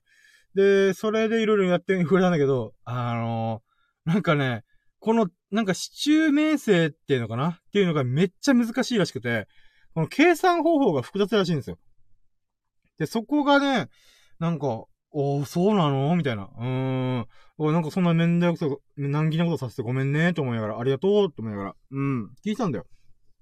そしたら、もうしょっちゅう、なんか、あれ？深夜さんって今何歳でしたっけ？とか、えっ、ー、と、何年生まれでしたっけ？みたいな。しょっちゅう聞かれて、あ、こ、これだよ？みたいな。あ、何歳だよ？とか、何年に生まれたよ？とか、言うんすけど、あ、これ、じゃあ、深夜さんの今年の運勢は、めっちゃいいじゃないですか？って言ったら、次のなんか別の何かを調べようとしたときに、あれ？違うなあ、あ、深夜さん、今の、嘘っす。えっ、ー、と、本当は今年最悪ですよ。え、ええ？ー、みたいな。いや、で、また次の何かしたときに、いや、待って、これは、えー、っと、いや、やっぱ、あの、運勢いいっすよ。どっちやねんみたいな。いや、なんかこれがね、僕は面白くてさ、ぶっちゃけ占いは僕はあんまし、えっ、ー、と、多少、自分の気持ちが上がる分のところを取り込むし、えっ、ー、と、これは違うなと思ったら聞かないんですよ、僕は。うん。だって、人生は自分で決めるものって僕は思ってる。運命も自分でこう、掴みに行くものって僕は思ってるんで、ぶっちゃけ、どっちだろうといいんですよ。うん。悪かったら悪かったで、うん、じゃあ、俺がこ、それを運命打ち砕いてやるわって思うし、良ければ良ければ、あ、じゃあその波に乗って俺はもっと先に行くぜ、みたいな。って思う人なんで、あとは、その、自分がそうではないって思う、んだったら、それはそれで、えっ、ー、と、なんていうかな。ああ、そういう風に自分を思ってんだな、とかね、自己分析の糧にしますし、そういった意味では、占いの場合は僕は、どう転ぼうと、いいことしかないって僕は思ってるんで、うん。だからね、あの、その友友人はね、結構ね、いや、深夜さんなんか、なんかすいませんね、みたいな感じだったんだけど、僕としてはもうその会話が面白いから、それが嬉しかったかな。うーん。だからまあ、セブンティーラッキーでなれば、そのめんどくさい今年の運勢の占いをしてくれたって友人がいてくれたことラッキー。うん。で、エイティーラッキーは その中で、もう、もう2点、3点、4点、5点する、この友人の占いを聞いて爆笑しながら聞いたっていうのがね、うん、楽しかったかな。うん。で、ナインティーラッキーでならば、結果僕は占いに関しては、多少、こう、取り込むけども、別にね、うん、自分が気持ち落ちるようなものに関しては、ペーンって剥がし、弾くんで、うん、まあまあ、そういう、それぐらいの気持ちの方が、人生楽しめるような、メメントムロできるよなって思ってるんで、うん、負けねえぞ、みたいな。うん。っていうのをね、なんか改めて自分で、あの、思いましたよ。うん。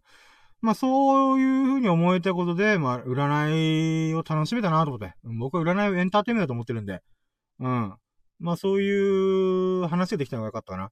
で、20ラッキーで言うならね、ごめん、この友達との言う、えっ、ー、と、電話の話ばっか喋ったって申し訳ないんだけど、友人がね、この都市伝説とかさ、あのー、スピリチュアル的な話は結構好きで、いや、好きじゃないように思ってんだけど、意外と好きだったみたいで、この占いの本から、これ実は、あの、前振りなんですよって言われて。前振りで1時間ぐらい占いの話されて、おいと思って。まあでもね、あの、やりとりするのが楽しかったんで別にいいんですけど、えっ、ー、と、20ラッキーが、その友人が占いの本と現実世界の照らし合わせの、ちょっと都市伝説的な話をしてくれたんですよ。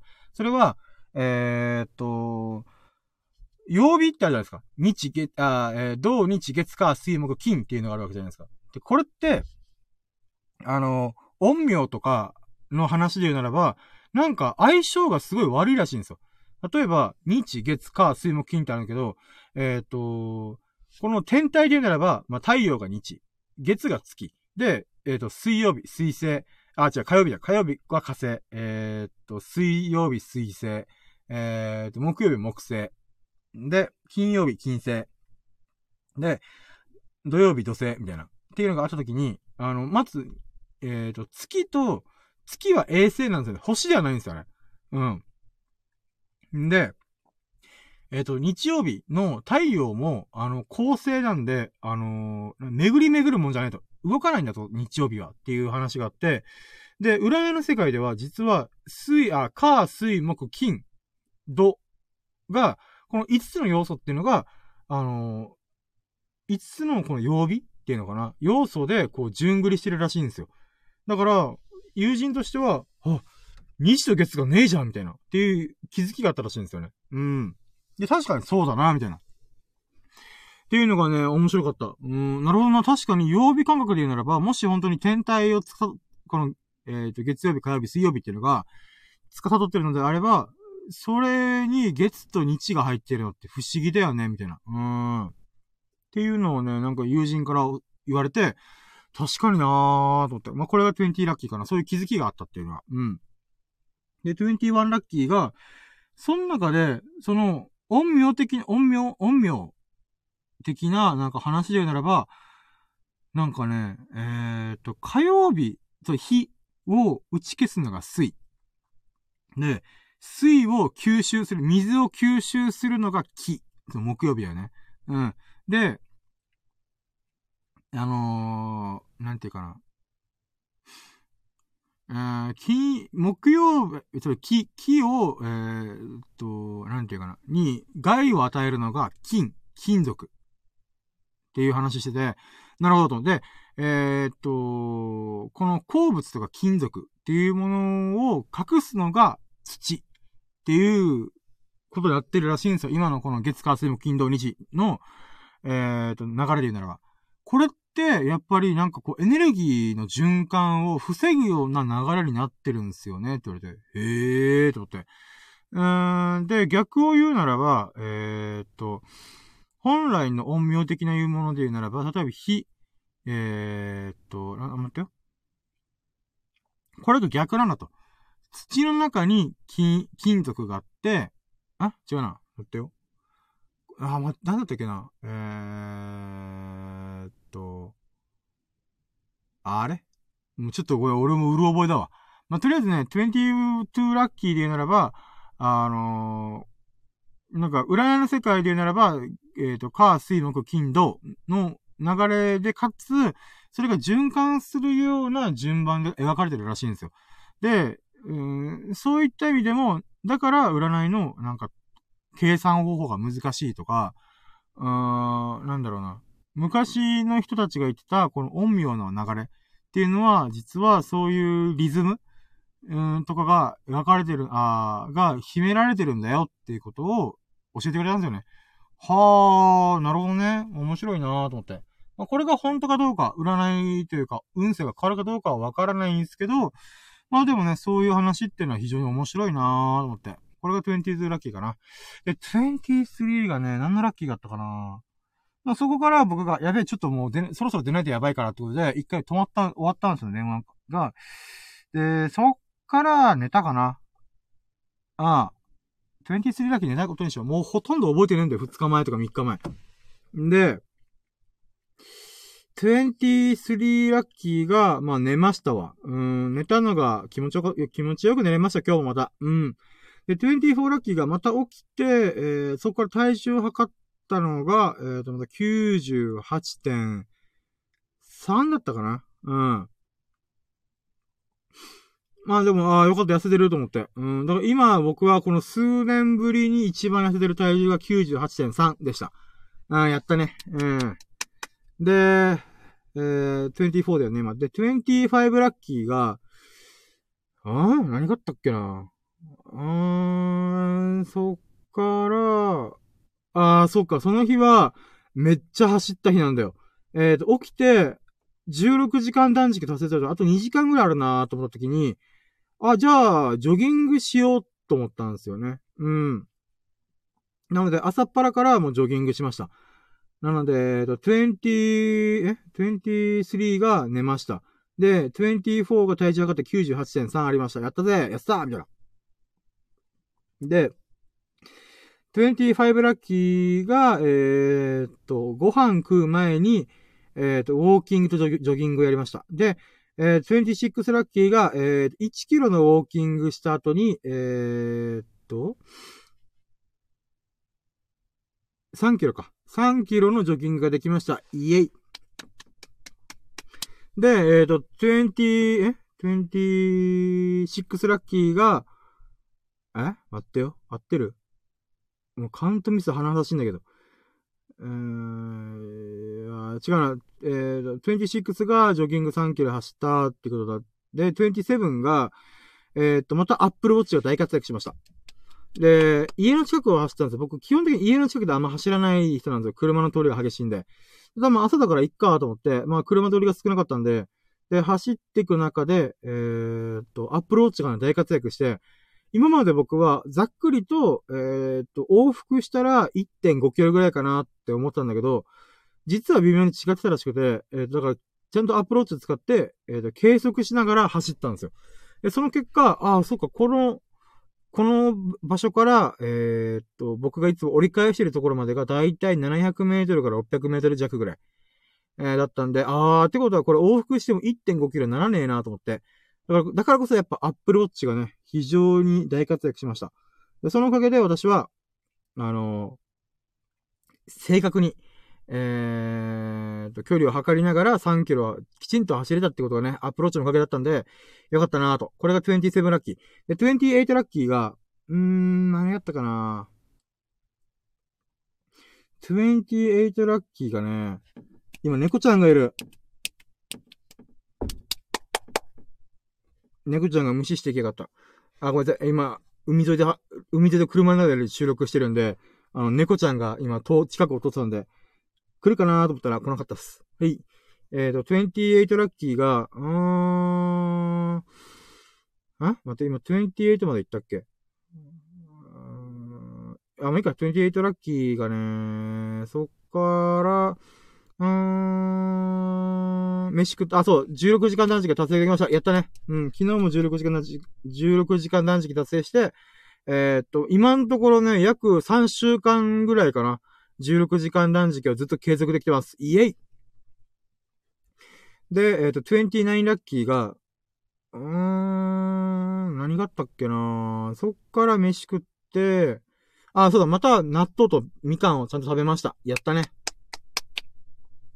あの、まあ、さっきも話したんだけどさ、納豆とみかんは、えっ、ー、と、僕の、あのー、うんちが出やすくなるっていうのと、あとは、ビタミン不足っていうのを補ってくれるんで、もう非常に健康的な生活を、な、自然とできてるかなと。あと、みかんうめえ、マジで。うん。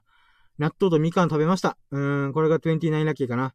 で、13ラッキーがね、うーん、13ラッキー何したっけな。あー、昼寝したんだ。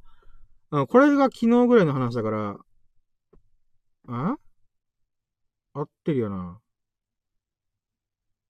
うん、一回家帰ってきて飯食って、あの、昼寝したんだ。うん。ん昼寝したんだよな。うん。多分。あー、待って、違うな。ドラクエ3やったんだ、一回。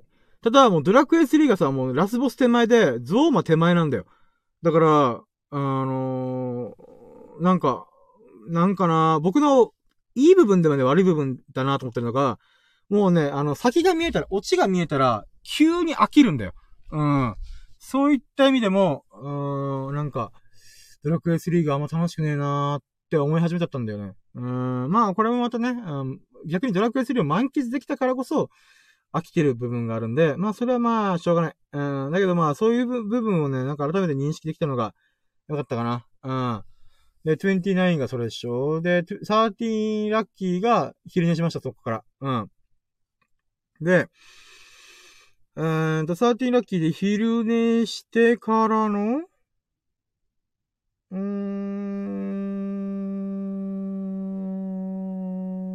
ん？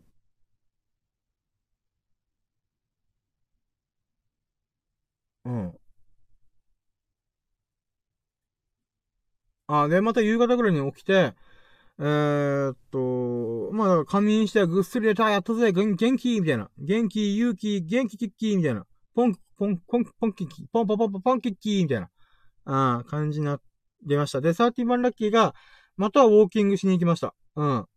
で、ウォーキングしに行って、えーと、ジョギングしたろうと思ったんだけど、できなくて、まあ、ちょっといろいろ、なんかね、タイミングが悪くてウォーキングで済んで、ウォーキングがね、えーと、4キロ走ったかな？あ、4キロ、4キロ歩いたかな？うん、まあまあまあ、散歩、1時間ぐらい散歩したかな？うん。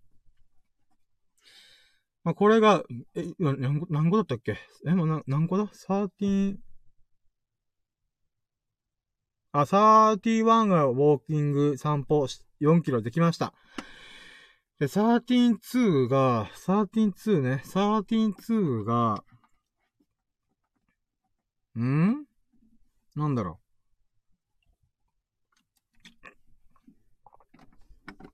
う。うん、132が、132は、あー、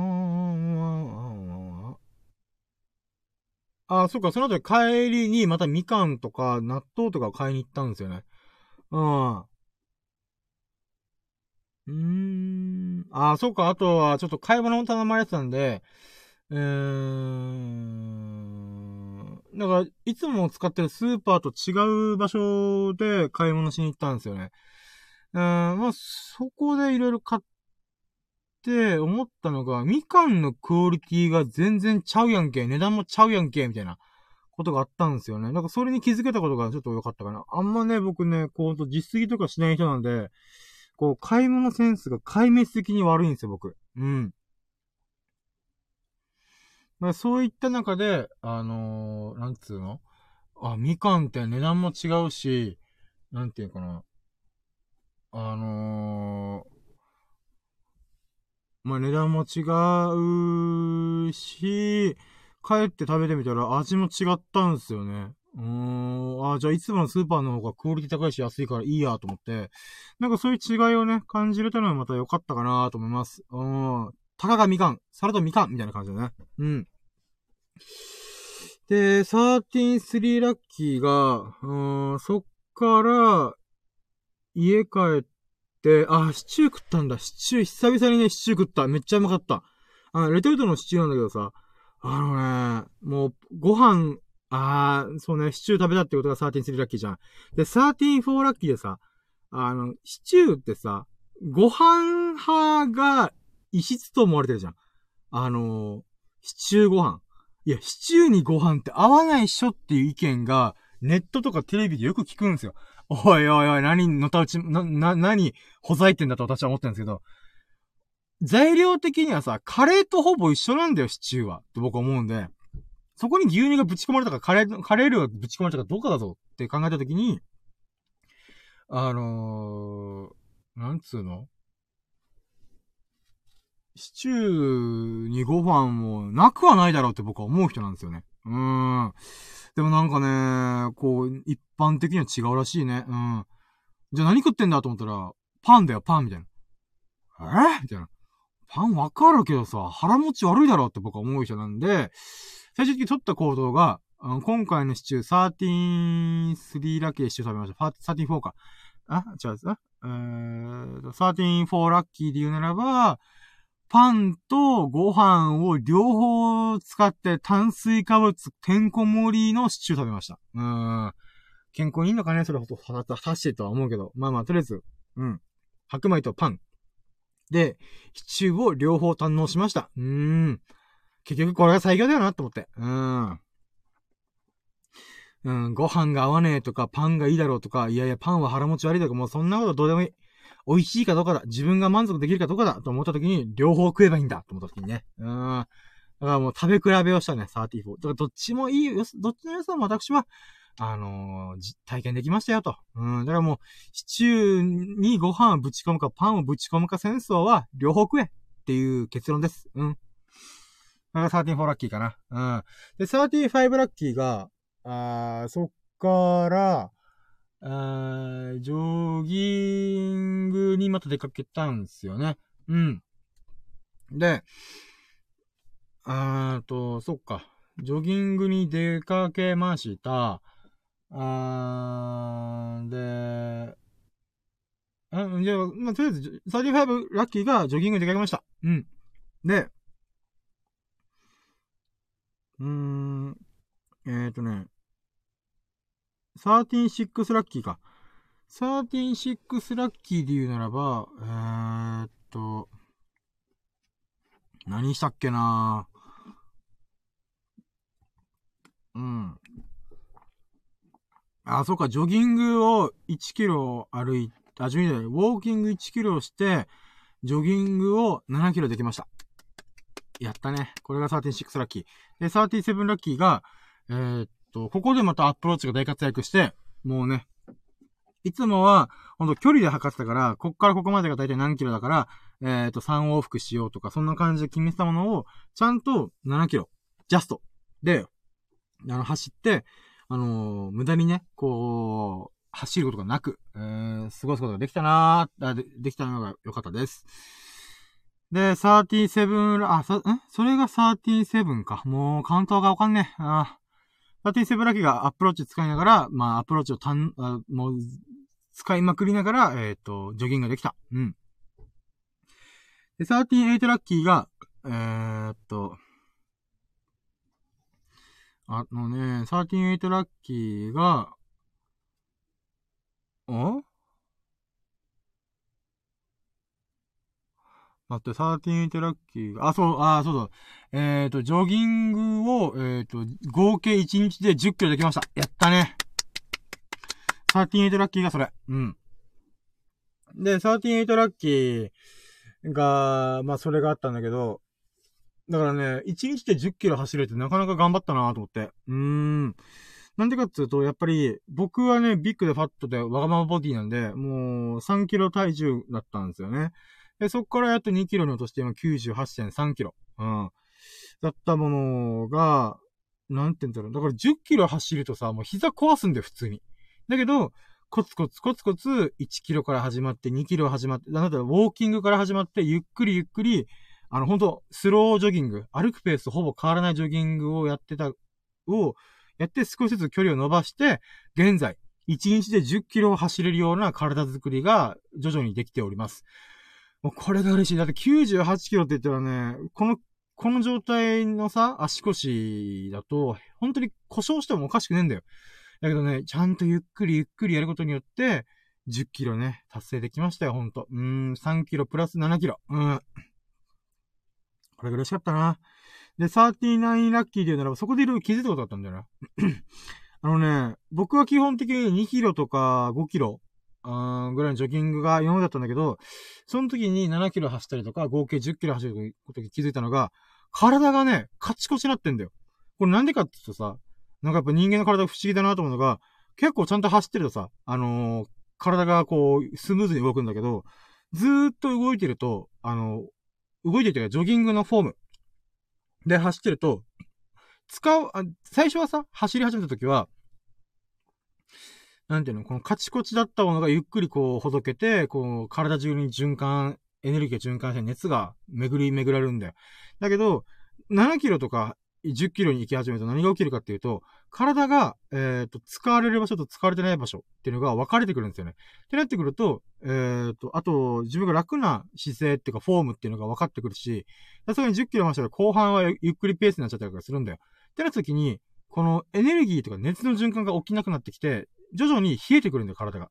だけど、それはあくまで一部の、一部が、こう、冷えて固まっていくみたいな感じなんですよね。だから、ジョギングが終わった後に、このクールダウンというか、あの、体操するんですよ、必ず僕は。冷えて、また、冷えて固まってしまったら、次の日のジョギングに支障が出て、怪我する可能性があるんで、必ずめんどくさいけども、やることに、やるようにしてるんですよね。やっぱそれの、あの、意味がよくわかるんですよね。うん。どういうことかっていうと、あ、めっちゃ体がビキビキビキビキしてるんですよね。うーん。あ、そういうことで体操って大事なんだなと思って、ストレッチ。うーん。だからやっぱこれは10キロジョギングをしてないと僕がたどり着かなかった部分でもあるんで、そういった意味でも、まあ、今回気づけてよかったなーってほんと心の底からね、思いますわ。うん。これは39ラッキーかな。で、40ラッキーが、うーん。そっかで、えー、っと、クールダウンの体操をしてて思ったのが、あのー、あれなんだよ。ちょ、ちょっと待ってね。あ、大丈夫か。ああ、まあまあ、オッケー。で、で、で14ラッキーが、そこでクールダウンの体操をしてるときに、初めて僕警官に声かけられた。うん。で、えー、っと、なんだろうな。この僕がいつも使ってる海沿いの道っていうのはね、ほんとね、夜、ちょこちょこパトカーがパトロールしてんだよ。ありがたいことにね。うん。まあ、時々ヤンキーとかやんちゃな子たちがたむろってるから、それ対策で多分パトロールしてくれてると思うんだけど、まあ僕はね、ただジョギングしたりとかラジオ収録してるだけなんで、特に何かこう、すいませんって声かけることなかったんですよ。だけど、初めてパトカーの人に声かけられたんですよね。うーん。だからまあ、え、どうせなんか僕悪いことしなきゃな、みたいな。って思っていろいろ話聞いてると、あの、実は今津波が起きてまして、あの、ぜひ避難してもらいたいんですよ、みたいな。えー、と思って。なんで、え？って思ったかというと、僕は潮の満ち引きとかも分かってる人なんで、あの、今日は干潮だなとか、今日大潮だから干潮がすごいあるな、みたいな。って分かってるんで、その時ちょうどドカン潮だったんですよね。うん。で、しかも大潮が近かったんで、めっちゃ潮が引いてたんですよね。ほんと、あの、潮干狩りできるぐらい潮が引いてたんですよ。いや、ここで津波って言われてもな、みたいな。あ、でもまあ、こういう時ありがとうございます、みたいな。うん。っていうのがあったんだよね。うん。で、14ラッキー、え、えー、14ラッキーにしようか。14ラッキーっていう、え ?41 か。41ラッキーっていうのが、えー、っと、津波警報、津波注意報が出たっっていう出来事が起きました。うーん。その時は正直ニュースもよくわからなかったんで、とりあえずは高台に行かなきゃなって思ったんですけど、でも正直リアリティなかったんですよ。うん。なんか、え、だって僕、このジョギング終わりに、ラッキーラジ撮ろうと思ってたから、え？みたいな。うん。って思ったんだけど、あのー、ついさっきまで、あのー、潮干狩りというかタコを取ってる、あの、干潟のところに出て、ライト照らしながら、あのー、釣り人とかが、え、釣り人の方々が、あのこの、なんていうの、干潟のところに取り残されたタコとかを取ってるんですよ、いつも。うん。だけど、なんかよくよく見てみたら、誰もいなくなってるんですよ。え？みたいな。まだ日型だけど、みたいな。って思った時に、ちょっと、あ、やばいかもと思って。で、スマホ開いて、この、注意報とか警報を見たら、日本、日本の太平洋側に面してる、えー、っと、場所全域が津波注意報、もしくは警報が鳴ってるみたいな。ええーと思って、うーん、あ、これやばい。で、帰らなきゃと思って。だから40、あ、41ラッキーで津波警報が出てるって分かって、で、142で、あのー、この、これちょっとやばい、緊急事態かも、エマージェンシーかもと思った時に、えっ、ー、と、すぐに、えっ、ー、と、高台に避難。てかまあ僕の住んでるとこ高台にあるんで、もう急いで家に帰ろうって思ったんですよね。うん。だから、まあ、これが42ラッキーかな。で、えっ、ー、と、そこで、一回家に帰って、ニュースとか見ながら、ちょっと状況確認しようと思って見てて、で、まあ、南太平洋で海底火山とか何かが噴火してるかどうこうとか、まあ、情報が錯綜してたんですよね。で、ちょっと待って、水飲むね。でも43ラッキーで言うならば、あ、まあ、ニュースとかもろもろを見聞きして、あー、やばいこと起きてんだなっていうのをね、思いました。うーん。だからね、まあ、そこで家帰って、ちょっとね、いろんなこうニュース見ながら情報を取って、なるほど、なるほどと思って。うーん、まあ、そういうことが起きてるんだなっていうのをね、まさかニュースとか通報、あ、警報とかではなくて、まさか警官に教えてもらうっていうね、不思議なこともあるもんだなと思って。うーん。まあ、ちょっと待って、水も。うん。で、えっ、ー、と、44ラッキーでならば、あの、そこで僕は、いや、でも言うて、ラキラジ取らないと一日が終わらねえと思って、あの、もう一回出かけたんですよ。ただ、今回は太平洋側に面してるところに行かずに、あの、また別の場所で、撮ろうかなと思って、じゃあ日本海側行けばいいんだろうと思って、動こうとしたんすよね。ちょっと、その時に、えー、っと、日本海側に向かおうと思って動いてたら、あのー、いつも地元の、地元って高台に面してるところで、えっと、こう、海のところに突きっていく道の途中にコンビニがあるんですよ。で、そのコンビニでちょっと、えー、っと、飲み物が買ってから行こうかな、みたいな思って寄ったら、で、コンビニのその駐車場にはさ、だいたいね、7台ぐらい止めれる場所があるんだよ。あの、ローソンなんだけど。で、まあ、スサノオくんだったら多分そのローソン知ってんだけど、そのローソンって7台ぐらいしか止められないはずなのに、めっちゃ混んでんだよ。えと思って。でもう、もうちょっとね、あれ変な感じするなと思って。で、深夜の今1時2時ぐらいだったんですよ、その時。で、そこでまず違和感を感じたのがスーパー。これ、で、その後にコンビニ行ってみたら、コンビニが、あの、二列駐車されてん、されてんだよ。だから合計15台とか止まってんだよ。嘘だろうと思って。15台並んでることの時見たことねえんだけどと思って。で、そっから、ちょっとこの坂を下ってったら、路中がずらーって並んでんだよ。しかもそれは、えー、っと、下の、この、海抜が低いところから高台に逃げようとしてる人たちで、この、路中側、路中がずっとね、ずらーって肌叩かれたりとか、こういろんな人たちが並んでんだよ。これやばーと思って。で、44ラッキーがそれ。そういう緊急事態の瞬間っていうのをまざまざと見た。うん。いや、これちょっとやばいと思って。で、それで僕は、えー、っと、45で改めて、今日はラキラジをやらないでおこうって思ったんだよ。うん。だからもう大急ぎで言い換えたよ。うん。だこの判断が、まあ、うん、なんていうか、結局、津波は、あの、なんていうか、日本にザッパーン、僕が住んでるところにはザッパーンって来なかったんだけど、うーん、まあね、うん、ほんとね、ここでさ、ん、もう関係ない関係ない。俺はラキラジするぜみたいな感じで、また海沿いにいて収録したら、もしかしたら一歩間違ったら、例えばね、例えばもう一回火山が噴火したりとかしたら、二、二回目のやつで、この波がね、二重になって、ザッパーンってこう津波になる可能性もあるわけじゃん。そう考えたときに、そこで僕はラキラジ今日はやらないでおこう。毎日やるって決めたけど、いや、ここは、ちゃんと冷静に考えて、やらないでおこうっていうジャッジをできたことが、ラッキーだった。うん。ちゃんとリスク管理ができたってことでも、まあよかったかな。それが45かな。で、46が、そっから家帰って、さすがに寝ようと思って寝たんだよね。うん。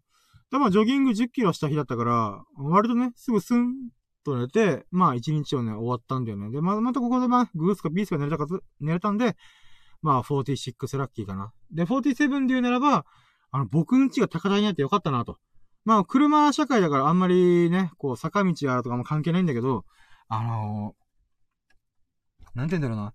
幸いにも高台に住んでてよかったなと思って。うーん。もし何かがあっても、一応はね、あの、あんまり影響がないところに住んでるんで、まあよかったかなと思いながら。うーん。で、それが47かな。で、48が、まあ朝起きて、えーと、まあ、体重また測ったんですよね。そしたら98.4って 100g 増えちょんと思って。おいーと思ったけども、うーん、まあまあまあまあまあ、うん。まあいいや、と思って。うん。まあまあでもね、あのー、ガムバッグ100キロにならないから、まあまあいっかと。あ、これ今日の話だ。今、そう、話だ、脱線するけど、今日の話。で、40、え、待って、今いくつだ ?40、あ今の、い、あ、吹っ飛んだ今。46だったっけな。47? やばい、もうカウントがわかんなかったから47にしとこう。47が体重を測って、えー、っと、98.4キロ、100g 増えてた。っていうことだった。うん、まあまあ、それはいいやと思って。で、48、48。48で言うならば、あー、待ってよまあ、そっから、あ？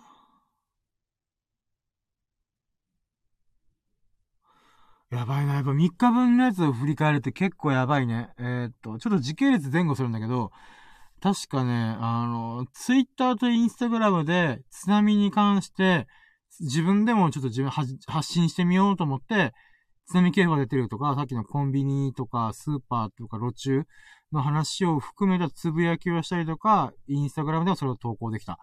あー、っていうのもね、ありましたね。で、えーっと、48。まあ、ノートとか、あ、まあ、あ、そうね、そういう自分なりに、そう、情報発信ができたっていうのもまた良かったかな。で、49ラッキーでならば、えー、っと、でもう時系列が、はちゃめちゃだな。う48ラッキーがとりあえず自分にこの災害関係の発信をして、なんか多少ね、こう、少しでも誰かに届けばいいなと思ってできたことが良かったかな。で、49が、えー、そっから津波とかの諸々の情報を見ながら、あ、まだあれか、みたいな。うーん。なんて言うんだろうな。うん、津波の影響が残ったんだよね。注意報が解除されるのが、まだまだ先の時間帯だったらしいから、あー、なるほどなーと思って。うん。で、えー、っと、15ラッキーが、そっから、またダラダラしてたんだよな。あ、でもそれでね、また、あれだな、あのー、昔、秀樹さんと写真撮った時があって、えっ、ー、と、なんか朝焼けの写真で、それをさ、あげようと思って、あの、インスタグラムとツイッターとかね、ノートとかに。うん、で、それを加工して、なんかいい感じに加工できたんだよ。あ、なんかエモい感じにできたなと思って。で、それをインスタグラムとかツイッター、ノート、グラビティってや SNS、とりあえずいろんな SNS に全部ぶち込んで、アップしたんだよね。うん。で、それがね、いいねが10、インスタグラムで10個で、ツイッターで5、6個ぐらいいいねがついたりとか、なんかね、僕はあんまりもうフォロワーさんとかいないんで、もうほんと自分が好きなものを上げていくんだけど、うん、まあね、だからこそフォロワー増えねえんだけど、まあそれはしょうがないんだけど、まあその中で、こう、結構評判が良かったかなと思うんで、あざーすと思って。うん。まあそれが、できたことが良かったかな。で、50ラッキーが、うーん、そこから、やっぱ昨日がね、10キロ走っちゃったから、あの、ちょっと休憩というか、あの、その頻繁にちょっと休む瞬間を作ろうと思ったんだよね。で、で、50ラッキーがまた昼寝した。昼寝したよ。うん。うん、で、51ラッキーがちょっと時間前後するけども、えっ、ー、と、またみかんと納豆を食って健康的な生活、ビタミンと食物繊維をとっとって、うんこがすっきり出るような食生活をできた。あー、っていうのが51かな。で、52が、えー、っと、そっから昼寝明けて起きて、えー、っと、ジョギングをしに行きました。うん。で、50、え ?52 言ったよね、今。あ ?53 か。もうカウントがやばい。53がジョギングで今日はウォーキング1キロとジョギング3キロをできました。で、えっ、ー、と、54で言うならば、えー、っと、あ、そう、僕、中田敦彦さんが大好きで、よく YouTube 大学見てるんだけど、そこで、ウィンウィンウィーンっていう YouTube 番組っていうのをやってるんですよ、自分で。あの、中田さんたちが。うん。で、それの、えっ、ー、と、事件の概要とかね、全部見て、この牛宮城事件とかね。なるほどな、と。うん、こういうことがいろいろ、こういう世界なんだな、とかいろいろ思いつつ、なんかね、それが、YouTube の急上昇ランキングで、1、2、3、4全部ウィンウィンウィンで制覇したっていう、もう快挙だろ、これっていうような、なんか、驚くようなことだった。うん。急上昇ランキングをさ、1、2、3、4制覇するって、日本人、日本人っていうか、日本の YouTube 史上、誰も成し遂げてないことを成し遂げたんですよね。これすげえなと思って。その瞬間に立ち会えたし、裏話も僕はオンラインサロン入ってるんで、聞けるんですよ。それがすげえよかった。いや、YouTube でさ、なだら YouTuber がさ、やっぱ土曜日、金曜日の夜と土曜日の夜は、みんなが、こう、これだって思う動画を上げるんだよ。その中で、1、2、3、4全部制覇するって、マジかと思って。うーん、その瞬間に立ち会えたことが嬉しかったかな。それが、えー、っと、今何個 ?50、え ?54 ラッキーか。で、55ラッキーが、えっ、ー、と、それをジョギングしなが聞いたんだよね。うん。で、55ラッキー何があるかな？えー、ジョギング3キロの話したし、で、そっから、あ？もう今日一日が薄っぺれんだけど、やば。あで、そこから家帰って、あまた買い物したんだ。また納豆と、なんだじゃない、みかんとかお菓子とか、お菓子っていうかまあ、必要なもの？うん、頼まれたもの、食パンとかね。うん、そういうものを買いに行って、改めてね、こう、やっぱいつも通ってるスーパーのみかんってめっちゃ上等なんだよ。安くて、あの、美味しいみかんを取り扱ってんだよね。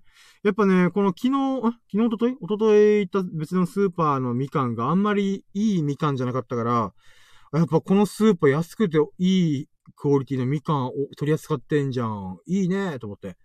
それが、えっ、ー、と、55ラッキーかな。で、56ラッキーがそっから家帰って、えっ、と、今日はね、豪勢なご飯食べたよ。あのー、ここからまた16時間断食するから、今日一日、これから16時間何も食べないからこそ、えっ、ー、と、海鮮丼食った。サーモン丼を作って食べました。えっ、ー、と、もう、1.5杯分ぐらいのお米に酢飯の素かけて酢飯にして、えー、その上に、えっ、ー、と、醤油漬けにしたサーモンを並べて、その後にこの刻み海苔、自分でその海苔をさ、あの、パラパラパラーってちぎって、入れて、卵焼きをぐちゃぐちゃ、スクランブルエッグをバンってぶつ、乗っけて、あとは醤油ひたすらかけるみたいな。うん。っていう海鮮丼を作って、それがめちゃんこ美味しかった。あもう、うめえと思って。あもう、最高だな。酢飯大好きっ子なんで、酢飯が大好きな人間なんで僕は。久々に、しかもサーモンも大好きだからね、もうほんと最高のご飯を食べ、堪能しました。これが 56? あ、もうカウントわかんねえ。56かな。で、57が、あー、なんだっけな、もう。で、そっから、あれだ。えっ、ー、と、もうジョギングも終わってるから、えっ、ー、と、ラキラジを収録しに行こうと思って出かけました。で、ラキラジを、うん、あ、まあ、それがラッキーかな。うん、57。うん。で、58が、あのね、まあ、津波警報があったからってことで、ちょっといつも使ってる海がどんな感じかなと思って、今、干潮の時間帯だからさ、うん、しかも大潮なんだよ。だから多少の津波が起きても、まあ大丈夫だろうと思って、あの、釣り人がいたら大丈夫だろうなと思ったんで、そういった意味で、えっ、ー、と、いつもの海岸線がどんな感じかなと思って見に来たんですよね。だから今、今やるのがいつもの海岸線沿いなんですよ。そしたら、普通に釣り人が、あの、照らしな、あの、光た、焚きながら、あの、タコ、タコ取ってました、タコ。うん、引き方、引き方でタコ取ってました。うん。あ、これ大丈夫だと思って。うん。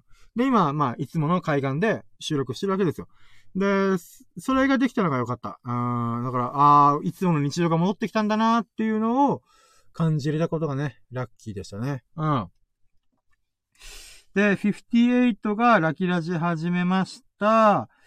っていうことがまずラッキーだね。うん、もう3日分のラッキーをこっから言い尽くすんかと思って。うん。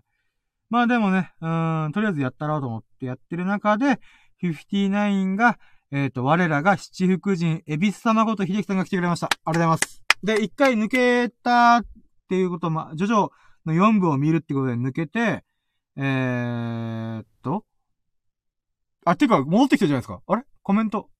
あ、例えば2話見ました。めっちゃ面白いスタートだった。東方丈介、グレートだぜ。お ありがとうございます。見てくれたんですね。いや、めっちゃ嬉しい。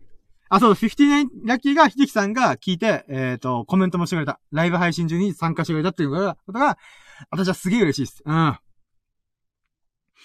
いやー、見ました ?4 部。ダイヤモンドは砕けない。うーん。あのー、クレイジーダイヤモンドの、ドラドラドラドララみたいな。ドラドラドラドラドラドララみたいな。うん。やっぱグレートっすね、あいつ。うん。しかも、初めて多分スタンドで、えっ、ー、と、殴った相手を直せる。っていう特殊機能、回復機能がついたんだよ。ついたんですよね。だからそれの、なんか、あ、そう、なんか、いい能力だなと思って。うん。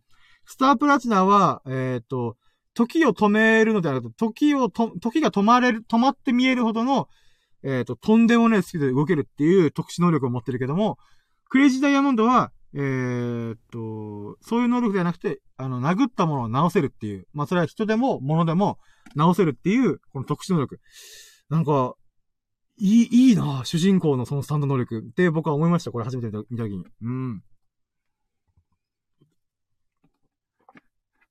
もうぜひ、あのー、第4部を堪能してくださいませ。うん。で、この第4部のラスボスとかもね、また、ディオと匹敵するぐらい、非常に魅力的な、あの、敵キャラクターがいるんで、あお、お楽しみくださいませ。いやー、いいっすね。いや、だから本当秀樹さんが、こう、ジョジョを好きになってくれたっていうのがね、めっちゃ嬉しいです、本当に。うーん、ありがとうございます、本当に。で、これが59ラッキーですね。でも、60ラッキーもうね、さすがにね、60ラッキーも言ってるともう私カウントミスも起こしてるし、もうわけわかんなくなってるんだけど、とりあえず60ラッキーが、あー、そうね。まあ、秀樹さんが参加してジョジョの動向とかもあったし、で、こっから、まあじゃあ、シックスラッキー、今週、今今週というか今日、あ、ほんとコメントあります。続き見たいから抜けるかも、すまぬと。あ、もう全然いいっすよ。楽しんできてくださいませ。うん、私はもう、えっ、ー、と、この後適当に総括して、すぐ止まっ、止めて、えっ、と、2時ぐらいかな ?2 時か1時半ぐらいに、えっ、と、第2部、今週のささやかなラキを語るラジオをやるんで、僕はもう2時3時までずーっと喋りまくってるんで、もう全然、あのー、見てくださいませ、ジョジョ。だったら、ジョジョ1話2話見て、そのまま戻ってこない、こ、来ないと僕は思ったんで、もう続き見たいだろうなと思ったんで、そこでまだ戻ってきたってことが嬉しいんで、あざわすなんです。ジョジョの3話に勝った男、みたいな。ジョジョ4部、ダイヤモンドは砕けないの、あんだけめちゃくちゃ面白い展開が、こう繰り広げられてる中、秀樹さんを一旦ラキラジに戻すっていう快挙を成し遂げてると僕は思ってるんで。あー全然3話見てくださいませ。うん。多分、もう、今日明日多分ずっとダイヤモンド、あの、第4部ずっと見てんじゃないですかね。うん、もうそれぐらい面白いんで、うーん。いいなぁ。ジョジョなぁ。まあまあまあ、はい。じゃあまあじゃあ、えっと、6ラッキー、最後の、やっと60個目。60個目のラッキーで言うならば、うーん、そっか、今日は久々の日本撮りをするっていうこともまたラッキーかな。うーん。そうですね。あの、まあ、今週のささやかなラッキーを語るラジオっていうのが、えっ、ー、と、今回で2回目。うん、先週をやり、やりきって、また今日もね、あの、今週のささやかなラッキーを語るラジオってことで、あのさすがにね、今日の最優秀ラッキーっていうのは、引っ張り上げまくって、メモ、メモしてるんですよ。さすがにこれ忘れるなと思って。ただそれもね、ある程度総括したんで、えー、っと、今回もまた、このラッキーをね、振り返りながら、3度目のラッキーを味わ、味わいまくったろう、みたいな。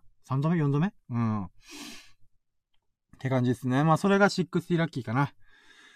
あー、疲れた。喋った。もう、1時間52分、2時間喋りに喋った。なんだったら、これからまた30分1時間喋るからね。あいや、やば、マジで。まあ、もう、中だるみしまくっちゃったけど、まあまあいいや。あー、疲れた。さすがに疲れるな。いやー、喋ったー。えーと、じゃあ、えっ、ー、と、やっと2ステップ目のラッキーカウントが今終わりました。もう60ラッキーで止めましょう。うん。で、えっ、ー、と、3ステップ目の最、最終ラッキー、ラッキー指数。っていうならば、さっきがね、多分僕240%って言ったと思うんですよね。もう 3, 3日分の合算。で、それで言うならば、やっぱね、津波警報とか、ああとは、ま警官に声かけられたとか、あ10キロ走ったとか、あまあ、秀樹さんも来てくれたとかもね、もろもろ含めて、うーまあ、600%にしましょうかね。合算600%。平均200%ごと。うん。イェイ。あ、いや、失敗した。ダラララが痛かったのに、もう、疲れすぎて忘れてた。えー、っと、今日の最終ラッキー指数発表イェイいやいや、まあ、まあ、正確には今日、昨日、一昨日の、えっ、ー、と、合算ラッキー指数なんだけど、えっ、ー、と、初期ラッキー指数が最初240%、アベレージ80%って言ったところで、えー、まあ、合計したところ240%かな、みたいな、だったんだけど、まあ、もうね、60個もね、3日分のラッキー出すと、もう頭が回ってないっていうのもあるんだけど、まあ、3日分のね、合算ラッキーで言うならば、うん、じゃあ今日の最終ラッキー指数は、ダラン !600%! 600%、600%でございます。イェイこのダラララがやりたい、ダラララがやりたいがために私もう一回言い直しました。えーと、600%かな。うん。まあ、1日平均アベレージ200%かな。まあ、特に昨日がね、やっぱ津波警報っていうのが、うん、ほんと、10、え ?10 年ぶりどころか。なんかほんと、うん、数年ぶりかな。しかも僕が住んでる地域にも直撃するんじゃないかっていう、ちょっとヒリヒリ感もありつつ、あとは緊急事態感。コンビニとかね、路中がずらっと並ぶとか。あちょっと怖かったんでね。うん、そういった意味ではそういう体験時期に、まあ、100年か1000年に一度の大噴火の瞬間に、えっ、ー、と、僕が今生きてるんだなっていうのをね、うん、いろいろ感じますよね、ほんと。うん。まあ、それは今週のラッキー語るときに、もうちょっと、もうちょっと、こう、膨らまして喋ろうかな。えー、とりあえず、今日の最終ラッキーは、とりあえず600%。えっ、ー、と、アベレージ200%ごと。うん。っていうことでした。いやーよかった。うーん。もう、昨日、あ、今日、昨日、おととい。もうまたラッキーな日でしたよ、ほんと。うん。もうドラクエ3やったことほぼ忘れてるからね、今。もう飽きちゃってるからね、ちょっと。うん、まあ、さすが人生4回目のドラクエ3はね、もうサクサク進んじゃったよ。えーと、とりあえずそれで、えー、と、そうだね。うん、じゃあ4ステップ目の、今日の最優秀ラッキー、イェイ !Today's most variable lucky TMVL! ということで、えー、と、まあね、あの、3日分の最優秀ラッキーをもう言ってこうかなと思うんだけど、えー、っと、それで言うならば、えー、っと、金曜日は、え、っと、言う、金曜日とか、まあいいや、とりあえず、もう3日分のごっちゃ混ぜになっちゃってるから、ごったになってるから、えー、っと、もう、あ、待ってよ。あ、もう、もう決まってるからいいや。もう、だらあ、じゃあ待って。それでは、木曜、あ、木曜日、き、あ、もう、ぐだぐだ。うん。金曜日の最優秀ラッキーは、だら友人と電話して占ってもらった件、イェイこれが金曜日の最優秀ラッキーでございます。じゃあ続いて、土曜日の最優秀ラッキー。ドゥルンルン1日で合計10キロジョギングできた件、イェイいやーもう10キロ走ったからね。あー、頑張って私は。で、10キロ終わった時に警官に声かけられて、あー、まあ、ね、うん、なんかね、あまあ、あったんだよね。うん。今なんで、あの、ちょっとよどんだ、口がよどんだかっていうと、あの、次のラッキーに決まってんだよね。うん。っていうじゃあ、今日の、えー、っとね、さっきが土曜日でしょで、じゃあ、日曜日の最優秀ラッキーは、100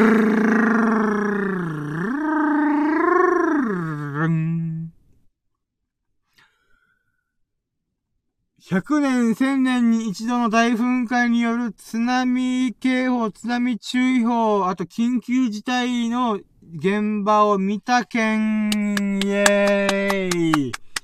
まあ、イェーイって言ってるのかわかんないけど、うーん。まあね、さっきの警官に声かけられた瞬間に津波警報が発令されてるんで、避難してくださいっていう声かけがね、あったんだよね。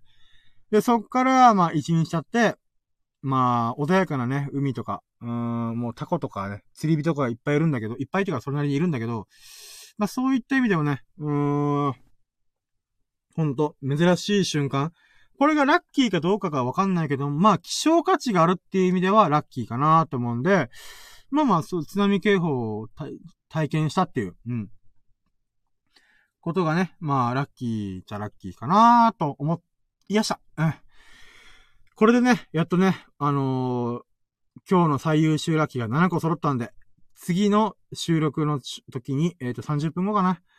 の時には、えっ、ー、と、今週の最優秀ラッキーを、こう、話膨らませて喋っていこうかなと思います。ということで、まあ今日、今日、えっ、ー、と、金、土、日のラッキーが、えっ、と、友達に占っ、電話越しに占ってもらった件、えー、金曜日がね。で、土曜日が、えっ、と、10キロジョギングできた件。で、日曜、え、日曜日が、えっ、と、津波警報が発生された、えー、っていう件。うーん。というのがね、もろもろのラッキーかなと思、思いやす。そうね。まあ、こんなもんかな。もう2時間喋っちゃったからね。うん。一旦ここで締めた方が、もう1時間59分だし、あと5秒で2時間喋ってなるからね。ということで、もう今日は珍しくサク、サクではないけど、うん。もう締めに入ろうかな。うん。本当、秀樹さん聞いてくれてありがとうございます。えーと、それでは、えーと、最後までお聞きで、お聞きでき、お付き合いでき、本当に本当にありがとうございます。あの、我らが七福神ことエビス様秀樹さん、もうコメントもいっぱいしてくれて、ジョジョも見てくれて、なので、ジョジョの1話には見て戻ってくれるっていう、トリッキーな、うん、ことをしてくれたんで、もうめちゃくちゃ、めちゃくちゃ嬉しかったです。本当に。ありがとうございます。いや、本当ラッキーですよ。うん。で、えーと、まあ、2時間ね。おそらくスサノオくんも聞いてくれるかなと思ってるんで。あ、そうだ、今のうちひきさんがもしかしたら徐々に見るかもしれない。あの、いいねしてくれてありがとうございます。あの、なんか、僕の過去の、なんか、トークテーマごとの、昔ちょっとチャレンジしてみた企画も聞いてくれて、いいねをしてくれて、ありがとうございます。嬉しかったです。あ、聞いてくれる人いるんだと思って。ななんでかというと、あの、ラキラジやる前のやつって、もうだいぶ前のやつ、もう3、40本前なっちゃうんで、それをわざわざ遡って聞いてくれたことが嬉しかったです。本当にありがとうございます。いやー、あれはね、まあ、ブログを喋ってはいるんですけど、なんて言うんだろうな。毎日やるの大変だし、あの、テーマごとにやるのが結構大変だなと思って。あまあまあ、いつかもう一回再チャレンジしようとは思ってるんですけど、うーん、まあ300本ブログあるんで、そのうちの何本かをまた喋りながら説明するっていうやつでやってみたいなと思います。まあでも、ラキラジ毎日やってるから結構ラキラジに、あのー、偏って喋ってるんで、まあまあ気が向いたらやろうかなみたいな感じでございますね。うん、なんだろうラキラジの最中でも僕ら、こんなブログ書いてよっていうこと喋っちゃってるんで、うーん。まあ、いつかまたそういう企画をチャレンジしたいと思います。いやー、ほんと聞いていただいてます。いいねしていただいてます。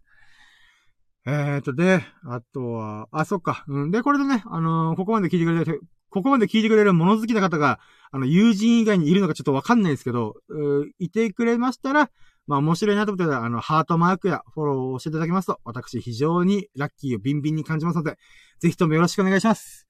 で、あとね、あの、皆様からのね、あなたのラッキーを教えてくださいませ。今日は秀樹さんが、あの、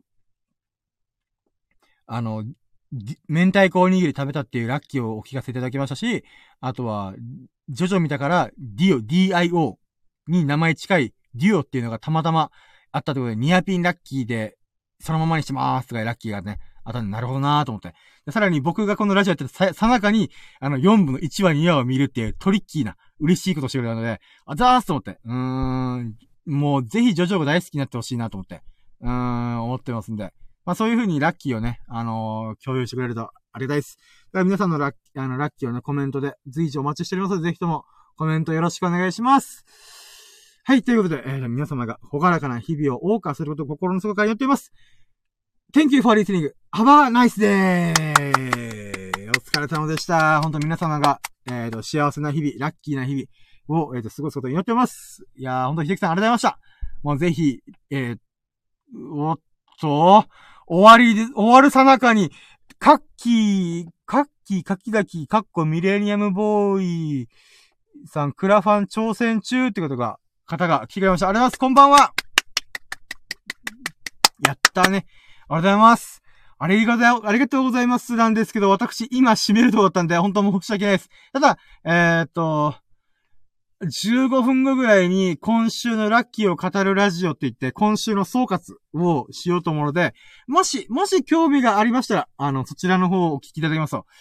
まあ、それが、僕が時間を決めて、ダラダラして、二次開始になのかもしれないんで、まあ、そうですね。あのー、なんだろう。もしよしよろしければ聞いてくださいませ。